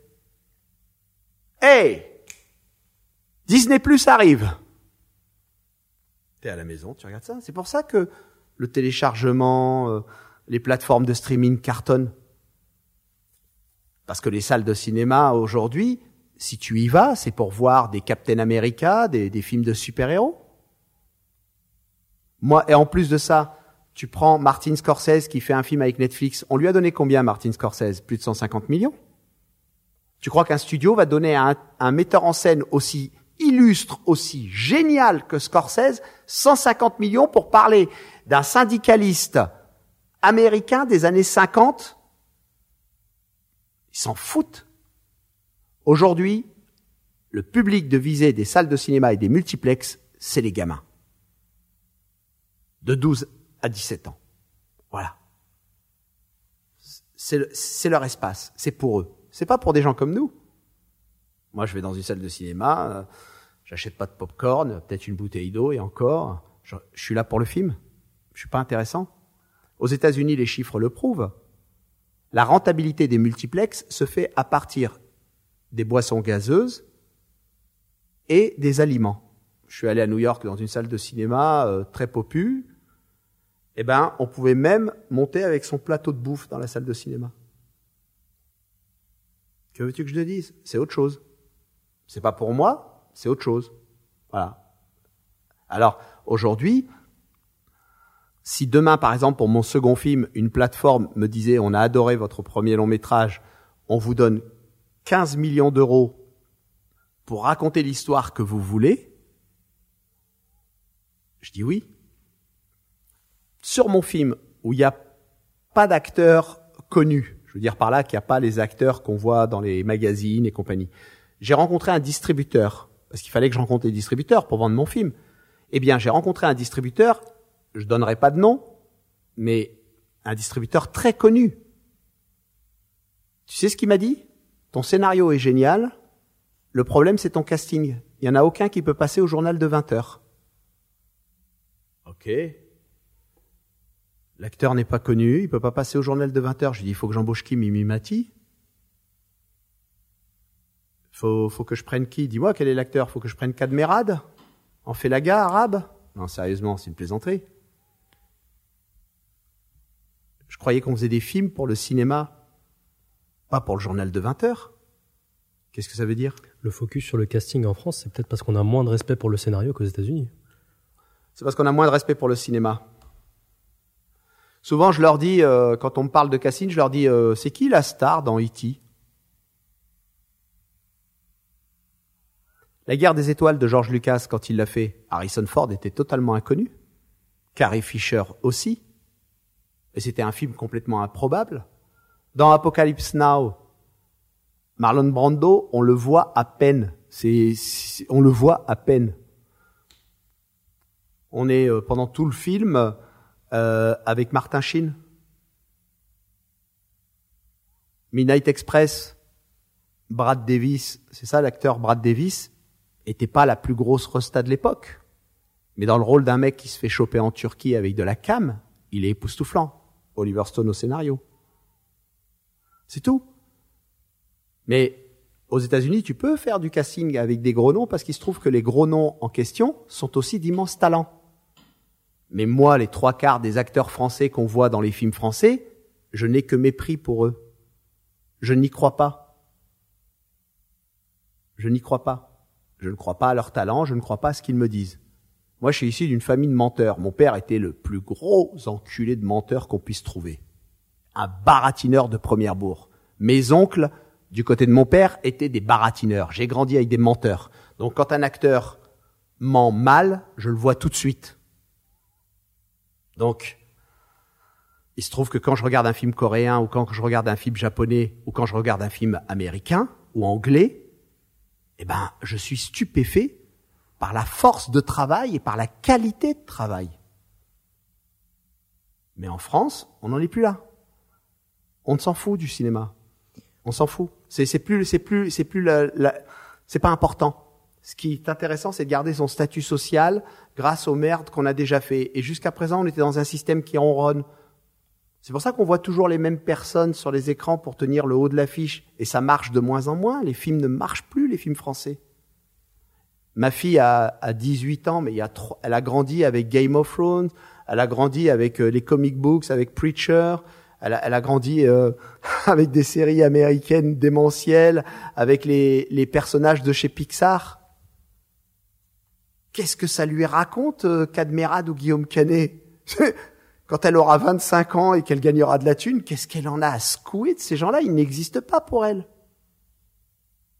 Voilà. Donc, les plateformes et ce que fait et que Netflix ait donné autant d'argent à Martin Scorsese pour réaliser son rêve, je trouve ça formidable. Voilà. Et Netflix, comme Amazon, s'intéresse encore au contenu, au sens et à l'essence. Alors que le cinéma français, il s'en tape royal. Je le sais, je suis à l'intérieur, je discute avec les gens. Et des gens qui décident et qui donnent les trucs. Moi, c'est pas mon monde. Je les écoute et qu'ils me disent qu'est-ce que t'en penses J'en pense de la merde. Tu dis des conneries, mais bon, c'est ton pognon, tu fais ce que tu veux, à moins que ce soit le pognon de quelqu'un d'autre, mais je m'en fous. Voilà. C'est tout. Pour un jeune qui t'écoute et qui s'en fout pas lui du cinéma, qu'est-ce que tu lui conseillerais pour commencer à écrire, par exemple? Alors moi, il n'y a pas de, il a pas de système. Moi, je peux pas donner de conseils. Euh, ce que je peux dire, c'est que moi, c'était une urgence. Je suis issu d'une famille pauvre où il n'y a pas d'argent. Euh, moi, j'étais destiné à être une merde socialement parlant. Il n'y a pas de place pour des gens comme moi. Euh, c'est, c'est pas. Aujourd'hui, ça va avec la nouvelle génération, tout ça, c'est, plus simple. Mais moi, je suis né en 64. Dans les années 70, les Arabes, c'est, c'est rien que des bicots. Je suis un Arabe. Je ne suis pas censé toucher à la narration, à l'écriture. Je ne suis pas censé être un prescripteur de l'histoire de mon pays. Parce que écrire l'histoire, même fictive, même à travers une narration fictive de son pays, ça n'est donné qu'à l'establishment white, au blanc. C'est ça le truc. C'est, très important ça de, de, le comprendre.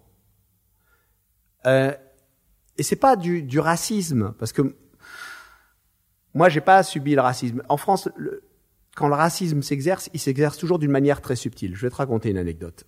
J'étais en CM1 et quand j'étais môme, euh, j'adorais le, le matin quand on devait raconter, oh, réciter Jean de La Fontaine. Ok? Et donc on devait apprendre une récitation pour le lendemain. Et moi, j'adorais me mettre en scène. Donc, j'apprenais à mort, je répétais. Ma mère se marrait en me voyant répéter elle pouvait pas lire, elle pouvait pas me tenir à la feuille, donc elle m'écoutait et je répétais, je répétais. Et à chaque fois, en cours, le lendemain, c'est moi que je me levais, je me portais volontaire, les autres n'en avaient rien à secouer. Et un jour, le professeur dit euh, Raouf, aujourd'hui, tu le fais tout le temps, aujourd'hui, on va donner le tour à quelqu'un d'autre. Ok, donc je suis un peu dépité, tu vois, je suis un môme, hein. mais c'est pas grave, j'obéis au professeur. Je, je me rassois. Et il appelle un autre gamin, je sais plus comment il s'appelle, on va dire Benoît. Ah, je n'ai pas trouvé plus gaulois que ça. Benoît. Et Benoît, bah, j'avais donné de mauvaises habitudes à mes camarades de classe. Ils savaient que la récitation, c'était toujours Raouf qui s'y colle. Donc ils l'apprenaient plus. Donc Benoît, il l'avait pas apprise. Et Benoît se lève, il marmonne des trucs. Et le professeur lui dit, Benoît, comment ça se fait que tu n'y arrives pas? Raouf, y arrive très bien pourtant. Et moi, je suis un môme, je comprends pas. Le soir, je rentre, ma mère, elle me dit alors, t'as eu une bonne note? Et je dis non, et j'explique.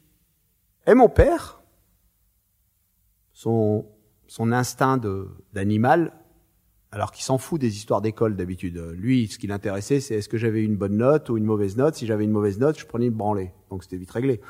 Mais là, il s'intéresse, il me dit, qu'est-ce qui s'est passé exactement? Dis-moi, qu'est-ce qui s'est passé? Comment ça s'est passé quand il a donné la place à l'autre? Tu me racontes tout, tu perds rien. J'ai dit ok. Et je raconte. Et je vois le visage de mon père se durcir et se fermer comme un poing. Et je me dis, oh là, il y a un truc qui m'a échappé et ça sent mauvais. et le lendemain, mon père m'emmène, se pointe à l'école, chose qu'il fait jamais, et il s'approche du professeur qui n'était pas un gringalet. Hein. Et il lui dit, euh, hier, mon fils, il voulait euh, réciter euh, la fable là. Oui, ben, Raouf est très volontaire comme enfant. tous les matins, il est toujours le premier à vouloir. mais là, j'ai décidé que ce serait un autre élève. Oui, oui, ça c'est bien, c'est normal. Chacun son tour. C'est ce que je dis toujours. Et là, je connais mon père. Il est en train d'essayer de lui chercher la castagne. Il lui dit, mais pourquoi vous avez dit au gamin, Raouf il y arrive, pourquoi pas toi? Et là, l'instituteur s'y attendait pas. Il a compris que mon père avait compris.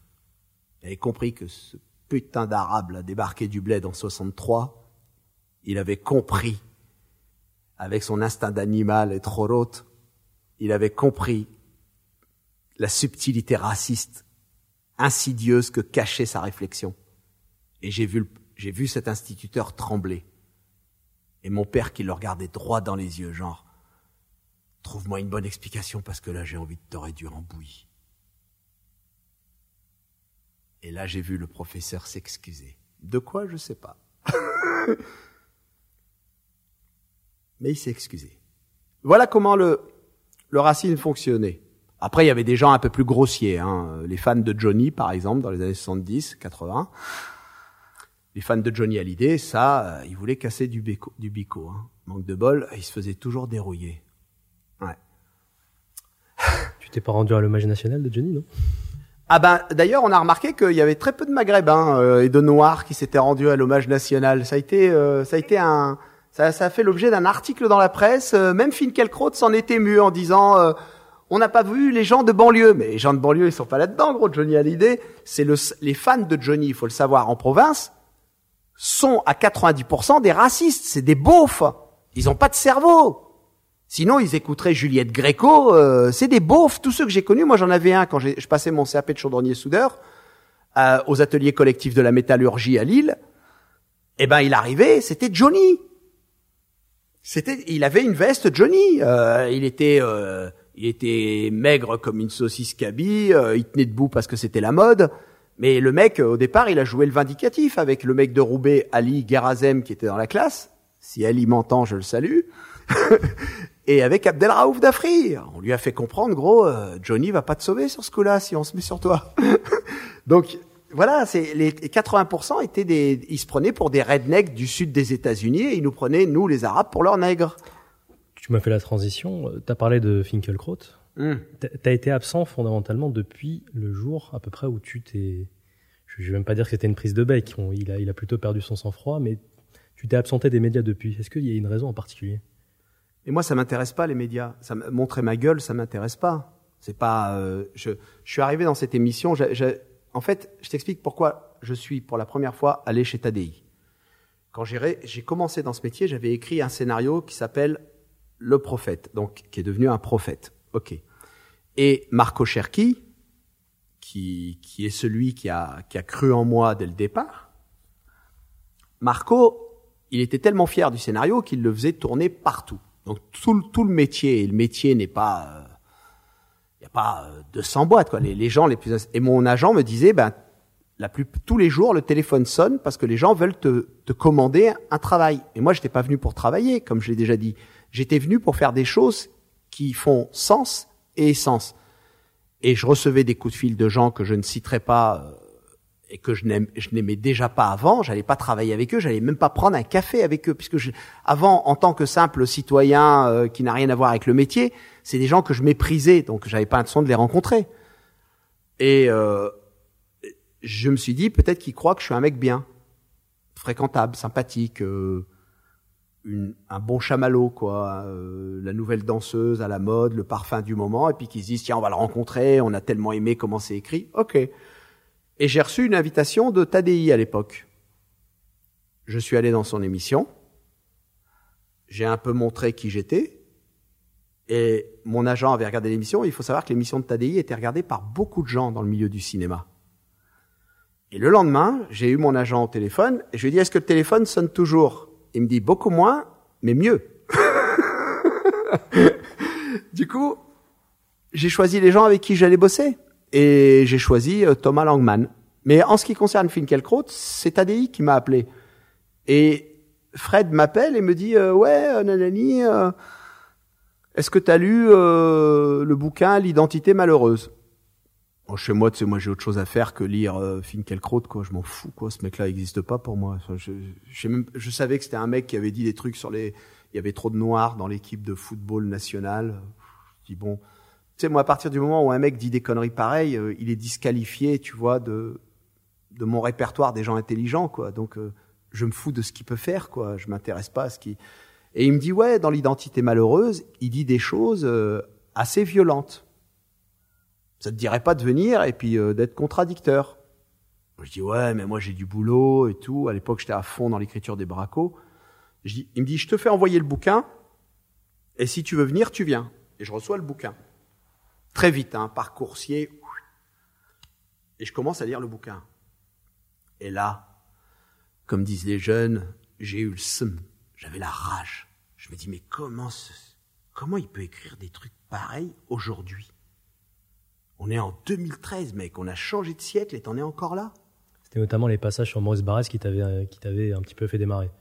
Euh, Maurice Barrès, c'est encore rien. C'est surtout, à un moment, il parle, il, il prend une femme euh, qui est somalienne et qui s'est réfugiée, on la connaît, elle s'appelle Hayat Irsin Ali. Al Ali. Voilà. C'est une fille qui est somalienne et son père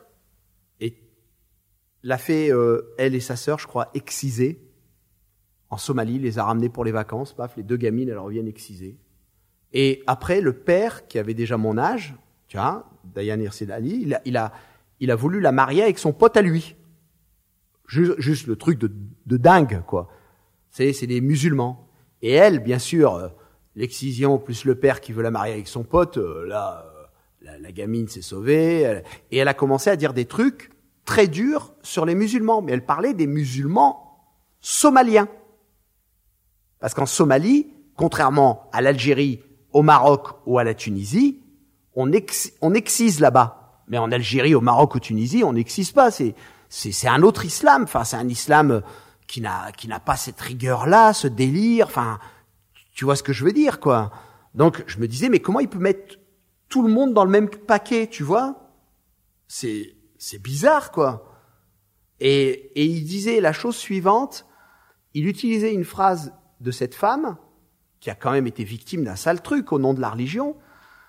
Il disait, il la cite, et elle disait que les hommes, donc les Somaliens musulmans, ne peuvent, euh, comment dire, euh, approcher ou connaître la femme que par le biais de la pornographie. C'est-à-dire que soit elles sont servantes, soit euh, elles sont un objet sexuel. Mais en aucun cas, elles sont des citoyennes et des êtres humains. Ou des êtres doués de raison qu'on doit traiter d'égal à égal, peu importe le sexe. Donc elle explique ça. Et lui, il dit donc chez les musulmans, chez les musulmans, Euh, les femmes, il faut les couvrir pour eux, les hommes, les refroidir. Je dis waouh, à toi t'es chaud quoi. Et après il citait plusieurs fois Tocqueville, il citait Maurice Barrès. Et je me suis dit comment un descendant de juifs polonais qui se sont qui ont quitté la Pologne pour venir en France, échapper à la Shoah, comment leur fils peut sublimer Maurice Barrès. Il faut quand même rappeler aux jeunes qui écoutent, Maurice Barrès, pendant l'affaire Dreyfus, on lui a demandé comment il était sûr que Dreyfus était coupable. Et Maurice Barrès a répondu, sa culpabilité, je la déduis de sa race. Intéressant quand même. Maurice Barrès, à qui on demandait ce que c'est qu'être français, répondait on est français par le sang catholique qui coule dans nos veines. Tout est dit. Et du, et du coup, je me suis dit, tiens, je me suis amusé à compter le nombre de salauds et le nombre de fois qu'il l'est cité. Maurice Barrès doit être cité une quinzaine de fois. Euh, il tient le peloton de tête. Et après, il y a Tocqueville. Tocqueville qui est aussi une très belle ordure. Et euh, du coup, je, je me suis dit, je vais l'emmerder avec Maurice Barrès. Maurice Barrès.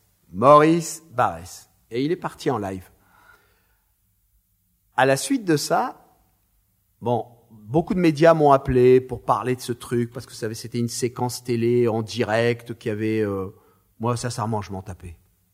J'étais venu, je, le guignol s'est lâché, il a montré sa bêtise, sa limite. Ok, gros. C'est tout ce que tu as à dire? Bon. T'es philosophe, t'es censé amener la contradiction, avoir un petit argument. Là, tout ce que tu fais, c'est hurler, transpirer. Moi, je me suis dit, le summum, là, la séquence, elle aurait été parfaite s'il avait fait un arrêt cardiaque. Mais juste un arrêt cardiaque, là. Qu'il en meurt pas, hein. Mais un arrêt cardiaque, un truc, genre, son cœur s'arrête deux minutes. J'aurais peut-être été arrêté pour tentative d'homicide involontaire, on n'en sait rien. Mais ça aurait été intéressant de savoir. Ça, c'est mon cerveau de scénariste qui est parti en vrille. Bref. Un an après ça, le mec devient académicien. Et j'achète un magazine qui s'appelle Vanity Fair. C'est très, je donne la source pour que les gens puissent vérifier mes conneries. si toutefois c'est des conneries. J'achète Vanity Fair parce qu'en couverture, il y a Dalida. Voilà, là j'ai aidé. Là, il y a Dalida, j'adore Dalida. Vraiment, j'adore Dalida. Et il y avait un papier sur elle et tout, je voulais lire et tout. Et il y avait un article sur Alain Finkielkraut qui devient académicien.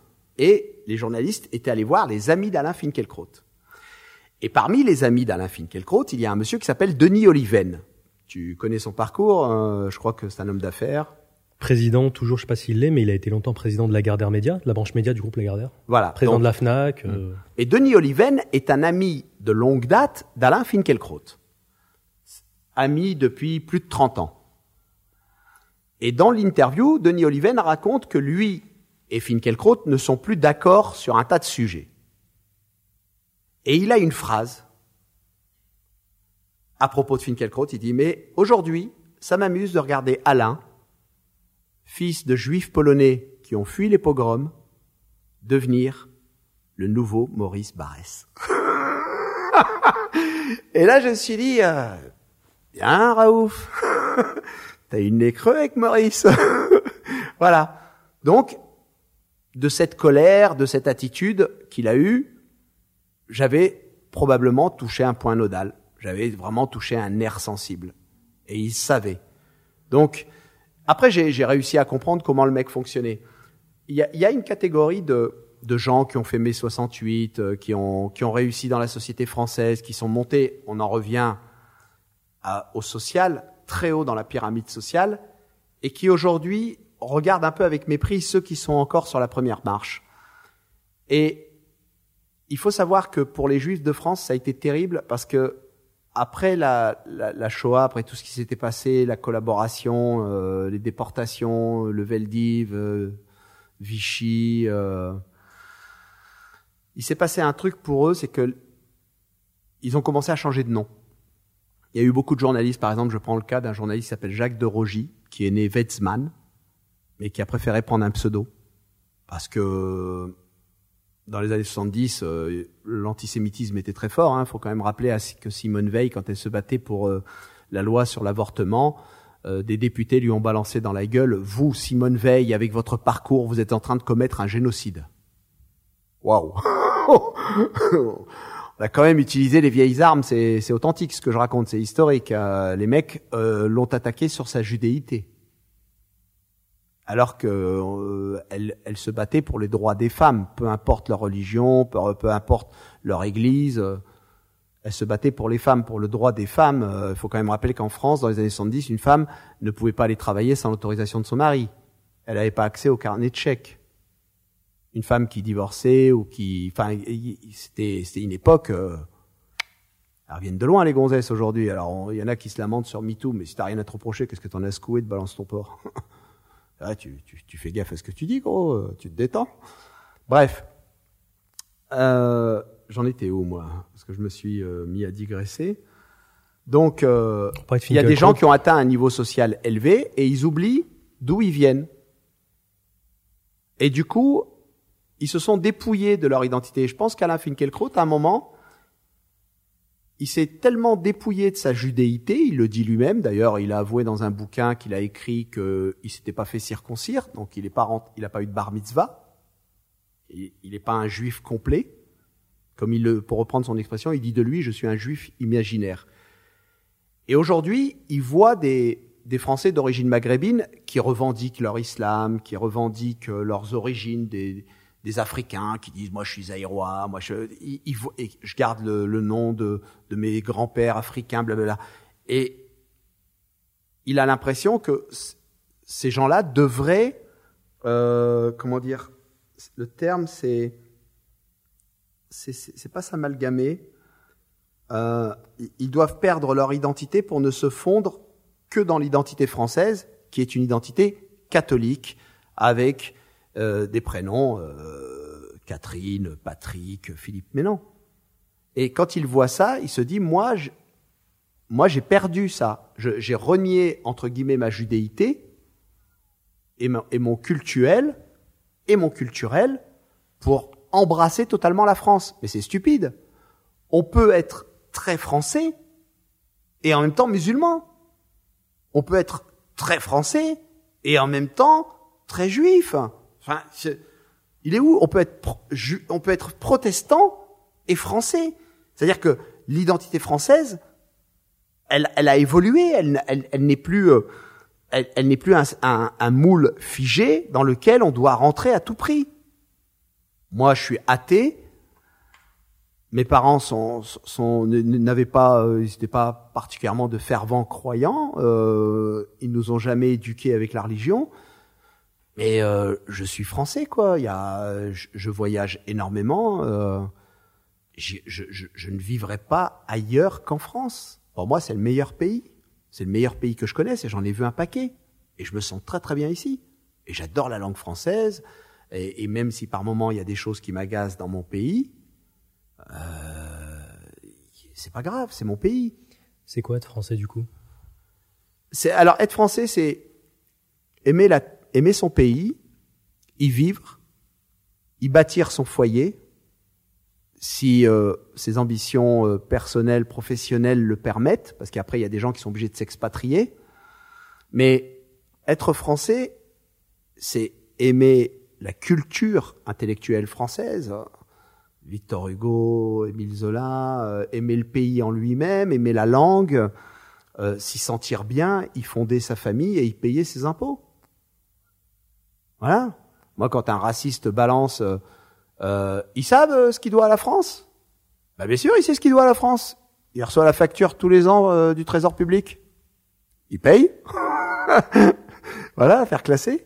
Tu payes tes impôts, tu, tu, tu, tu, participes à l'effort national par ta force de travail, par ton engagement émotionnel. Dans le, je sais pas, moi, c'est. Qu'est-ce que tu penses quand même des gens comme je ne sais pas si je peux euh, cataloguer Finkelkraut dans cette catégorie-là, mais il y en a qui te disent que le blanc, entre guillemets, doit rester majoritaire pour que la France reste la France.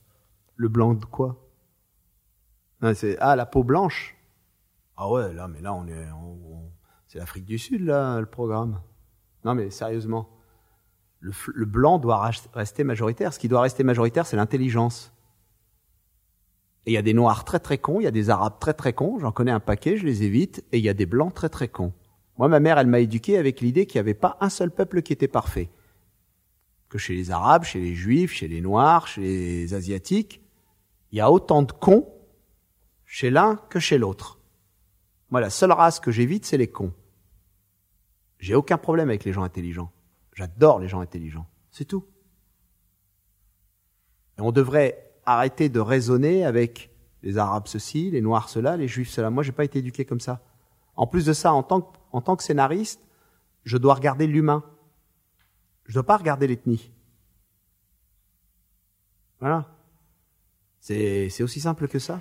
Tu, tu, tu te positionnes encore une fois comme scénariste. Comment tu t'y prends pour créer un personnage? Tu dis que c'est l'humain qui est important. Comment ça germe dans ta tête? Comment comment tu commences à créer un personnage? Comment ça comment ça se passe? Euh, j'essaye de me mettre à sa place. C'est quand, j'ai créé euh, le personnage de Malik El Jebena pour un prophète, j'avais deux références. Jean-Baptiste Grenouille, le personnage du parfum, et j'avais Pixot, le personnage principal du film euh, de comment il s'appelle déjà euh, il a fait il a fait le baiser de Babenko, Hector Babenko, pardon. Donc euh, si vous n'avez pas vu Pixot, si vous n'avez pas vu 40 roues euh, sur les prisons euh, au Brésil, si vous n'avez pas vu non plus le baiser de la femme araignée, je vous le recommande. Hector Babenko, tout est bon. Donc euh, j'avais vu Pixot très jeune et donc c'était un mélange de Jean-Baptiste Grenouille du parfum et de Pixot. Et ce qui m'intéressait, c'est que ce personnage ne savait même pas qu'il était arabe. Il s'appelle Malik, mais pour lui, ça ne veut rien dire. Il sait même pas qu'il est arabe. Ce qu'il sait, en revanche, c'est qu'il est dans la merde. Qu'il est juste, c'est un gamin qu'on a trouvé dans une poubelle. On l'a mis dans tous les centres de DAS, euh, de recyclage social pour, pour, et puis un beau jour, il est devenu un délinquant, un clochard. Voilà. C'était ça, Malik El Jebena. Quelqu'un qui n'est pas conscient d'être arabe, d'être français ou d'être quoi que ce soit. Il n'a aucune croyance particulière. C'est un organisme qui tente de survivre dans un système ultralibéral. Est-ce qu'il y a du Abdel Dafri dans le personnage? Ah bah ouais, bien sûr. Bien sûr. C'est pour ça que je le comprenais. Euh, je sais ce que c'est que, que se démerder pour survivre. Je sais ce que c'est que de ne pas avoir d'argent. Et, euh, mais de ne pas avoir d'argent du tout. Donc, euh, je, je connais bien cette problématique-là de, de, d'être, d'être pauvre. Mais moi, j'ai pas un mental de pauvre. Moi, j'ai un ego tellement surdimensionné qui m'empêche d'être cantonné au simple stéréotype. J'ai toujours été persuadé que j'arriverais à faire quelque chose. Quoi? Je sais pas. Mais je savais que je sortirais de ma condition. J'ai une confiance absolue en moi. On peut le Après, dire. je peux me gourer. Après, je peux me gourer. Mais j'ai une confiance absolue. C'est-à-dire que quand je veux faire quelque chose, quand j'ai décidé d'être scénariste, il fallait que je fasse le putain de scénario que tout le monde voudrait acheter. Voilà. Et je me suis accroché à ça. Sans savoir si j'allais réussir. Moi, après, les histoires de César, les histoires de films, c'était, c'était, c'était au-delà de ma pensée. Je pensais pas que ça allait. Moi, je voulais juste devenir scénariste, vendre mes histoires. Basta. C'est tout. Parlant d'histoire, on peut le dire, c'est plus un secret, je crois que tu, tu vas adapter le film Un prophète en série? Ouais, c'est en cours. Je suis en train de travailler sur la série télé. C'est Marco Cherki qui est venu me chercher. Euh, parce que euh, il voulait qu'on qu'on l'adapte en série. Et comme il y a une quinzaine d'années qui sont passées, je me suis dit ce serait intéressant de travailler, euh, c'est-à-dire la. J'aime pas le terme. La communauté euh, française de confession musulmane. En fait, les Arabes ont changé en France. Ils ont bougé en 15 ans. C'est plus les mêmes mecs. Il y a eu euh, l'époque du groupe. euh, il y a eu l'époque euh, de, de, de, Rachida, les Arabes de, de l'époque de Rachida, dont je fais partie. Cette époque-là, c'est plus les mêmes. Aujourd'hui, ils sont devenus autre chose dans les quartiers et dans, dans le mental. Ils se sont prodigieusement adaptés, voire suradaptés à leur environnement. Même depuis l'époque de Malik. Même depuis l'époque de Malik. Donc c'est plus donc le Malik sur lequel je vais travailler, je travaille actuellement pour la série, je démarre quand il a 14 ans. Et là, ça devient intéressant. On va enfin comprendre d'où vient Malik. On va savoir d'où vient Malik et on va assister sur une première saison, sur 10 épisodes, à son évolution. Et ça, c'est-à-dire qu'on voit quelqu'un qui apprend. ça, c'est extraordinaire. On voit quelqu'un qui est juste un organisme. Quelque chose qui, c'est un mélange de, chair, de sang, euh, d'instinct, comme un chat euh, perdu ou comme un chiot, et qui doit se démerder pour s'en sortir. On voit qu'il est utilisé, il laisse faire ça, et on va comprendre tout le personnage sur dix épisodes. Mieux que dans le film. T'as pas peur de t'attaquer à ce qui apparaît maintenant un prophète C'est une sorte de totem dans le cinéma français? Ouais, ouais, mais comme je suis pas religieux, les totems n'ont aucun effet sur moi. Donc t'abordes ça comme si c'était n'importe quel scénario? Je suis à l'origine du truc. Le film m'appartient à 80%. Après, il y a les délires de Jacques, hein, euh, de Jacques Audiard. Hein. Il y a ses trucs, sa façon de voir les Arabes. Ok, mec. Moi, je le dis souvent, le film appartient au metteur en scène. Il appartient pas au scénariste. Parce que en fin de compte, c'est le metteur en scène qui décide, même si le scénariste a une patte très très solide. Mais bon, euh, je suis très content. Le, film m'appartient à 80%. C'était mon premier scénario. Grâce à ça, j'ai pu faire derrière euh, les Messrines. Ok, mais là, je vais faire la série. Enfin, je vais pas la réaliser. Je suis en train de l'écrire avec mon camarade Nicolas Peufailly, qui était déjà là il y a 15 ans, avec Marco Cherki, qui finançait déjà il y a 15 ans et les gens vont pouvoir revoir quoi. C'est ils auront le film, ils auront la série, voilà, ils pourront juger sur pièce. C'est comme Gomorrah, il y a, y a le film et puis il y a la série. Le film est très bien, hein, le film de Matteo Garonne, c'est un très grand metteur en scène italien. Après la série c'est autre chose. Next level. voilà, c'est un autre, c'est un autre niveau. Voilà. Est-ce que ça change fondamentalement quand tu écris pour le cinéma? Par exemple 1500 pur, ton film qui va sortir, ou pour une série Oui, parce que sur une série, tu dois te projeter sur euh, au minimum une trentaine d'épisodes. C'est-à-dire tu construis un univers, tandis qu'un film, c'est deux heures, deux heures et demie. Euh, en France, tu ne peux pas, euh, comment dire, les exploitants de salles acceptent les films américains de trois heures, voire de quatre heures, parce qu'il y a une pléiade de stars, euh, Tarantino, Brad Pitt, euh, euh, les, films avec Iron Man, les trucs de super-héros, ça dure trois heures, mais t'as 18 stars, t'as 250 millions de budget, t'en prends plein ta gueule sur grand écran avec un son de ouf. Ok, ils acceptent ça, parce que c'est des exploitants américains et qu'ils ont le pouvoir. Mais un film français qui dure trois heures, en général, les exploitants de salles sont pas trop pour. Donc, il faut tenir dans le cadre de deux heures, un peu moins de deux heures. Tu as plus de liberté sur une série, si je comprends Ah bien. ben, euh, c'est-à-dire que tu peux aller un peu plus au fond des choses. Tu peux digresser avec une série. Avec un film, c'est compliqué. C'est très compliqué de digresser avec un film. Voilà. Et une série te permet de suivre plusieurs personnages et de rester principalement sur le personnage.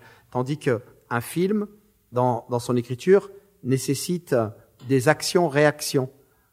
Alors que une série, sur un épisode, tu peux juste décider, et ça a déjà été fait plein de fois, hein, euh, dans Les Sopranos, dans The Wire, de suivre juste un seul personnage, parce qu'on s'en fout. On sait qu'il y en a encore cinq ou six épisodes derrière. Voilà, tu, peux, tu peux contracter le temps autant que tu veux. Tu vois, euh, dans un film, sur deux heures voire deux heures et demie, c'est très compliqué. Mais ça, ça n'enlève rien. Euh, ça, ça n'enlève rien à la qualité du film euh, et, et, de l'histoire. Il y a des histoires qui ne sont faites que pour être racontées en deux heures. Il y en a d'autres qui ont besoin de 10, 15, 20 heures. T'as un autre projet aussi, si je me trompe pas, c'est que t'aimerais dans le cadre d'une mini-série montrer ce que ce qu'a été la conquête de l'Algérie? Mmh. Abdelkader. Alors ça m'intéresse parce que comme je suis athée, euh, j'ai envie de travailler sur un personnage qui était absolument croyant et qui était un descendant direct euh, du prophète Mahomet et qui était un guerrier qui s'est battu contre la France, un guerrier arabe, parce que quand les Français sont arrivés en Algérie, ils se sont retrouvés face à Abdelkader. Et Abdelkader était un mec extrêmement intelligent. Ce qui est intéressant avec Abdelkader, c'est qu'il est né pour être un, philosophe, un, un intellectuel et un homme de plume. Et il est devenu un guerrier. Il a dû prendre le sabre contre la plume. Et j'ai déjà le méchant qui est extraordinaire, qui s'appelle Lucien de Montagnac. J'invite les jeunes à taper sur Internet, sur Wikipédia, Lucien de Montagnac. C'était un officier français, le plus gros fils de pute qu'on peut trouver dans le monde des méchants. Lucien de Montagnac massacrait les femmes, les Arabes, et quand il se détendait sous un olivier, ses soldats décapitaient les prisonniers, sous ses yeux. Il écrivait à son neveu, il y a des lettres, et à sa fiancée, les razzias qu'il menait contre les familles arabes dans les villages. Lucien de Montagnac était un, le pur produit, l'élite aristocratique de l'armée française. il mourra dans une embuscade tendue par les hommes d'Abdelkader et par Abdelkader en personne. J'ai un géant, un gentil extraordinaire, et j'ai un méchant, j'ai même pas besoin d'en rajouter les lettres dans lesquelles il vante ses exploits barbares, nous avons un type, Abdelkader, qui est considéré comme une race inférieure, un barbare, un mahométan, un musulman, une religion archaïque et dangereuse. Et en face, nous avons l'élite, l'aristocratie militaire française. Et ces deux-là vont se faire la guerre. Ça, c'est une histoire à la Hollywood, comme je les aime. Et tout est vrai.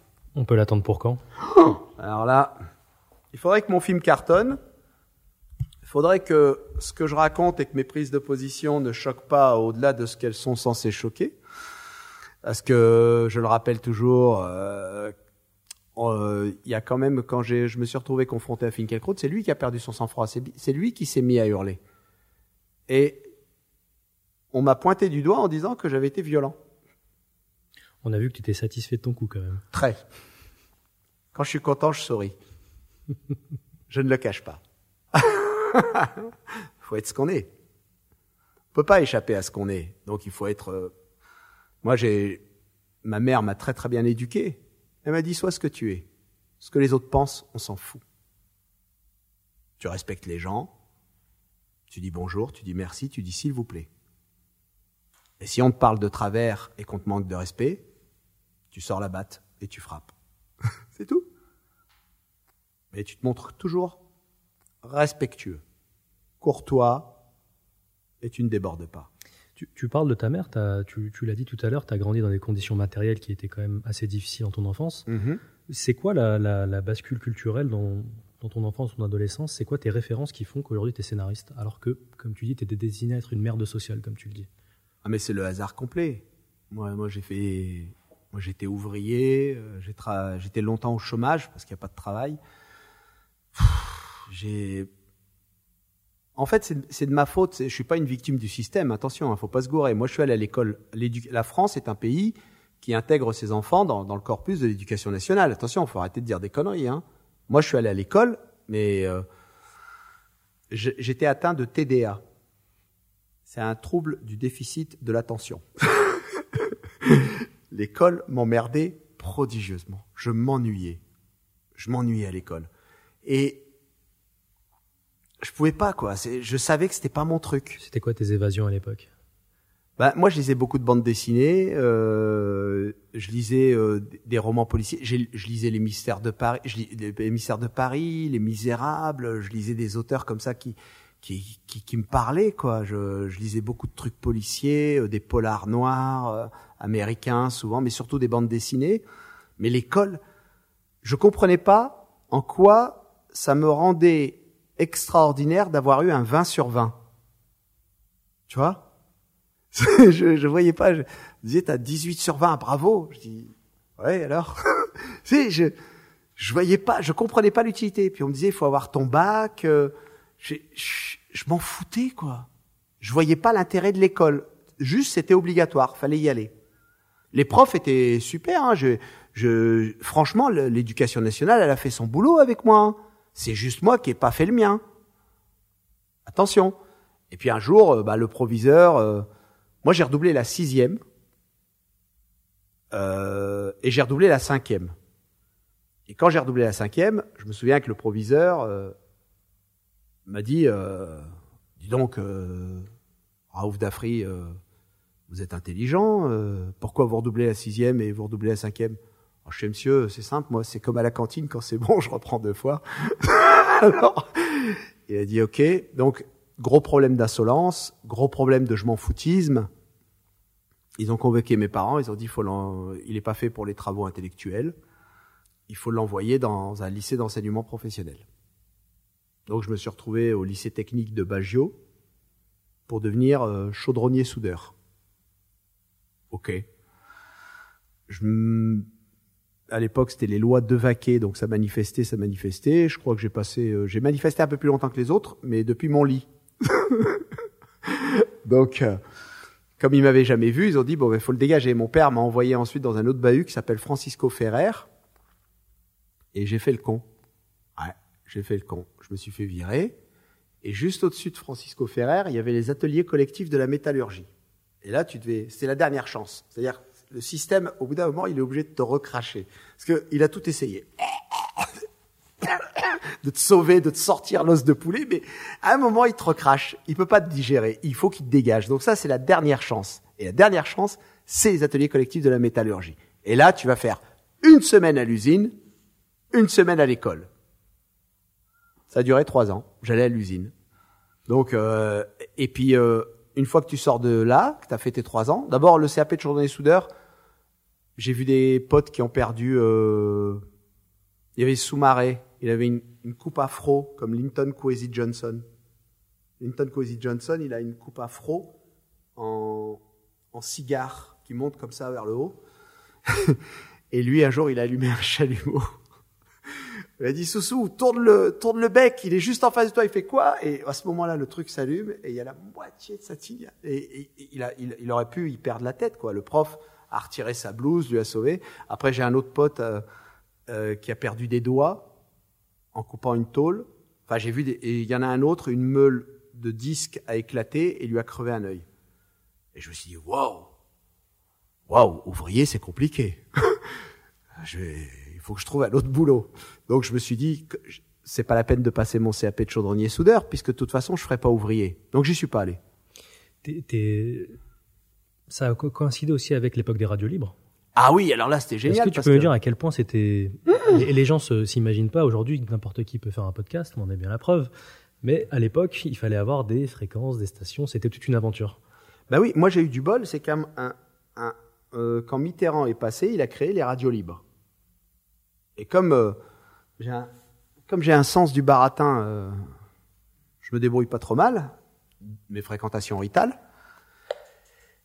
Euh, on m'a dit, euh, ça te dirait pas d'animer euh Je fais, mais il faut que je fasse quoi? Bah, il faut que tu parles, il faut que tu parles dans le micro et que tu racontes des trucs. Je dis, ok, je vais raconter des trucs. Puis j'ai acheté des disques, euh, j'allais chez le disquaire US Import, je passais de la musique noire américaine, je parlais du chanteur. C'était bien, je parlais de Sam Cooke, de James Brown, euh, je racontais des trucs. Et puis il se trouvait que je- comme je, ils considéraient à la radio que j'avais un bon filet de voix, ils se sont dit tiens il a une bonne voix, on peut, euh, voilà, il- on va lui filer des créneaux horaires. Et puis un jour ça s'est professionnalisé. Et euh, je suis devenu euh, salarié euh, dans une radio, c'est la radio de la Voix du Nord le, le groupe Voix du Nord à Lille. Ils avaient ouvert une Ascension radio. sociale. Pardon? Ascension sociale. Ouais, mais moi je le voyais pas comme ça. Je me disais c'est génial, euh, je touche le salaire d'un ouvrier, je travaille deux heures par jour, c'est cool. C'est vraiment comme ça que je le voyais de manière pragmatique. Il n'y avait pas d'ambition. L'ambition, c'est pas un truc que je connaissais, je savais pas. Et euh, après, ça c'est euh, dans les radios, il y a une, euh, il fallait faire un truc un peu plus stylé. Et moi, j'adorais la provocation. Et je me suis retrouvé sur une radio où j'ai pu faire de la provocation. Je pouvais dire des trucs démentiels. C'était Contact, euh, Radio Contact, maintenant s'appelle Contact FM, à Tourcoing. Et là, euh, je me suis lâché. Là, je me suis lâché, mais royal. Vraiment, euh, je lançais des débats. euh, Doit-on raccompagner euh, tous les bicots à la frontière? Alors comme je m'appelais Francis Panama, il n'y avait pas moyen de savoir. Euh, du coup, il y avait des Arabes qui appelaient, qui disaient « On va t'égorger, sale bâtard !» Je fais « Ceux-là, il faut les raccompagner. Vous avez entendu comment ils parlent aux gens ?» Après, il y avait des, des débats du genre « À quel âge doit-on piquer les vieux ?» Parce que c'est eux qui coûtent le plus cher à la sécu. Alors Hitler n'avait pas que des mauvaises idées, il avait l'idée d'un carrousel, figurez-vous. Est-ce que vous avez vu l'âge de cristal Et t'entendais ça à la radio, tu disais mais d'où sort ce mec? Il est dérangé. Tu comprends ce que je veux dire? Bref, je sortais des, des choses assez immondes, euh, mais c'était entre 1h et 5h du matin. Et euh, je faisais gagner des pornos, euh, parce que à l'époque, j'ai j'ai un pote qui a fait une connerie, euh, un Roubaisien, euh, dont le nom est à consonance maghrébine, et il avait braqué un camion qui était il- le il a- il a pas braqué le chauffeur, c'est-à-dire le camion était stationné, euh, il l'a volé, il l'a ouvert et comme lui il est un peu de confession musulmane, il a ouvert le carton, il y avait que des vidéos porno euh, de chez Marc Dancel, il s'est dit à qui je vais vendre ça? Il m'a appelé, il m'a dit qu'est-ce que tu crois qu'on peut en faire? Je dis on va les faire gagner à la radio. Et il m'a dit ah c'est cool, tu me débarrasses d'une marchandise. Donc euh, je lui ai filé trois fois rien. Il m'a dit, je lui ai dit je te remercie. Puis après, on... enfin c'était du bric-à-brac, c'était de la, je délirais, je délirais complet, et j'étais payé pour ça. Et après, je me suis retrouvé à nouveau au chômage et j'ai commencé à faire de la communication d'entreprise. Donc j'allais dans des grosses boîtes expliquer aux employés qui sont heureux et qu'il ferait mieux de fermer leur gueule en vantant le patron. Donc je travaillais pour l'ultralibéralisme. J'étais le T'étais un chantre du libéralisme. ah, moi, toujours. Moi, moi, le capitalisme, ça marche bien. Ma mère, elle m'a éduqué dans le capitalisme. Elle m'a dit, tu t'appelles Abdel Raouf, il y a deux solutions. Tu marches ou tu crèves. J'ai dit, ben, maman, je vais marcher. Oui, et si tu peux courir, c'est encore mieux. Alors j'ai dit, ok, maman, je vais courir s'il le faut. Donc, c'est aujourd'hui, les gens se plaignent de l'ultralibéralisme. Ils disent, oui, euh, on se fait virer de l'entreprise. Oui, mais le patron, c'est pas ton copain. Il est là pour gagner de l'argent. Il n'a pas monté une assos. il, il s'en tape de toi. Enfin, on dirait que les, les gens découvrent l'ultralibéralisme. Moi, moi, moi, enfant d'immigré, j'ai grandi là-dedans. C'est, c'est marche ou crève, quoi. Il n'y a pas de sentiment. Tu dois toujours être sur le coup d'après. C'est comme aux échecs. tu dois toujours être sur le coup d'après. Tu, do- tu, tu, tu dois être stratège. Et du coup, moi, quand je perdais un travail, je me disais, c'est pas grave, j'ai l'énergie, j'ai la niaque dans ma tête. J'avance. Et en France, pour ça, on, on est un pays très protégé. Tu peux toucher le chômage, t'es tranquille. Et puis un beau jour, je, je me suis retrouvé animateur de télé à Monaco pour Télé Monte Carlo. Et je faisais une émission qui s'appelait Panama on the Beach. Donc j'allais sur les plages, euh, je faisais le con et tout. Et euh, j'ai rencontré des gens de la télé. J'ai fait le festival de Cannes en 92. L'émission s'appelait Cannes en Reban. J'avais une mallette comme ça, puis je devais croiser des stars et leur offrir une paire de Reban, poser avec eux devant la caméra en type selfie. Et euh, la personne devait dire Cannes en Reban with Francis Panama. C'est des conneries. Mais Tu, tu reviens de loin. ah ouais. Et du coup, quand je suis rentré, j'avais gagné quand même, j'avais très bien gagné ma vie. Je suis revenu à Wattignies dans le Nord. Après avoir vécu un petit moment à Monaco, Juan-les-Pins, j'étais bien logé, j'avais là une carte, un 4x4 pour me déplacer, je faisais le con, je passais à la télé. Bon. Et euh, je me suis dit, tiens, peut-être qu'il faudrait que je fasse animateur télé, hein, ça ça a pas l'air très fatigant, et puis en plus de ça. Je me suis retrouvé dans une soirée à Paris avec des, des gens de la télévision.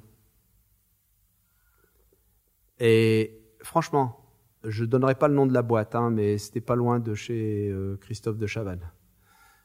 Et euh, je me suis retrouvé dans cette soirée avec les gens les plus bêtes que j'ai jamais croisés de toute ma vie. Mec comme Nana, bête, aucune culture. C'est oh, Cyril Hanouna à côté, il tient la rédaction des cahiers du cinéma. hein. Faut... C'était oh, un niveau de bêtise des gens sans culture, sans référence. Et je me suis dit, tu vas faire animateur télé, tu vas devoir vivre avec ces gens-là, tu vas devoir rigoler avec ces gens-là. Pas question. Et là, j'étais dans la merde. Qu'est-ce que je vais faire? À part faire le con, montrer ma gueule, parler dans un micro, qu'est-ce que je sais faire? Rien. Et là, ça a été... euh, Qu'est-ce que je vais faire? Mais vraiment, c'était. Euh, tu arrives à. J'avais quoi? J'avais 37, 37 ans? Non, à l'époque, j'avais 27. J'ai continué à faire un peu de trucs alimentaires. Et j'arrive à 37, 38 ans. Et je, je sais que je voudrais devenir scénariste, mais j'ai pas de contact. Je connais personne. Alors en 95, j'ai eu un coup de bol. J'ai envoyé un scénario à Protecrea. Il y a un monsieur qui s'appelle Martin Brossolet qui l'a lu, qui m'a contacté. Et il y en a un autre que j'ai envoyé à Canal Plus Écriture, c'est François Cognard qui m'a contacté.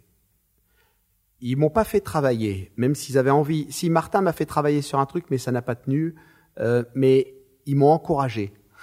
C'est formidable parce que François, euh, euh, Nicolas Boukrieff et Martin Brossolet, parce que je dis François parce qu'après Canal Plus Écriture, j'ai eu un nouveau contact, c'était François Cognard. Ils m'ont encouragé, ils m'ont dit, tu as de l'or dans les mains, tu as quelque chose, mais ton quelque chose ne peut pas s'adapter à la demande du cinéma français. Mais tu tiens quelque chose de fort, tu as, vraiment quelque chose. Et ça, ça, ça, ça, ça t'aide. Tu te dis, waouh, waouh, je compte, j'existe. Et tu te dis, waouh, tu vois, et moi je cherchais pas l'argent, je cherchais juste à savoir si j'étais pas en train de faire de la merde, quoi. Et là on te dit, et c'est des mecs sérieux, ils te disent, il y a quelque chose, tu peux y arriver. Et j'ai continué à gratter, à gratter. Et un jour est arrivé un prophète.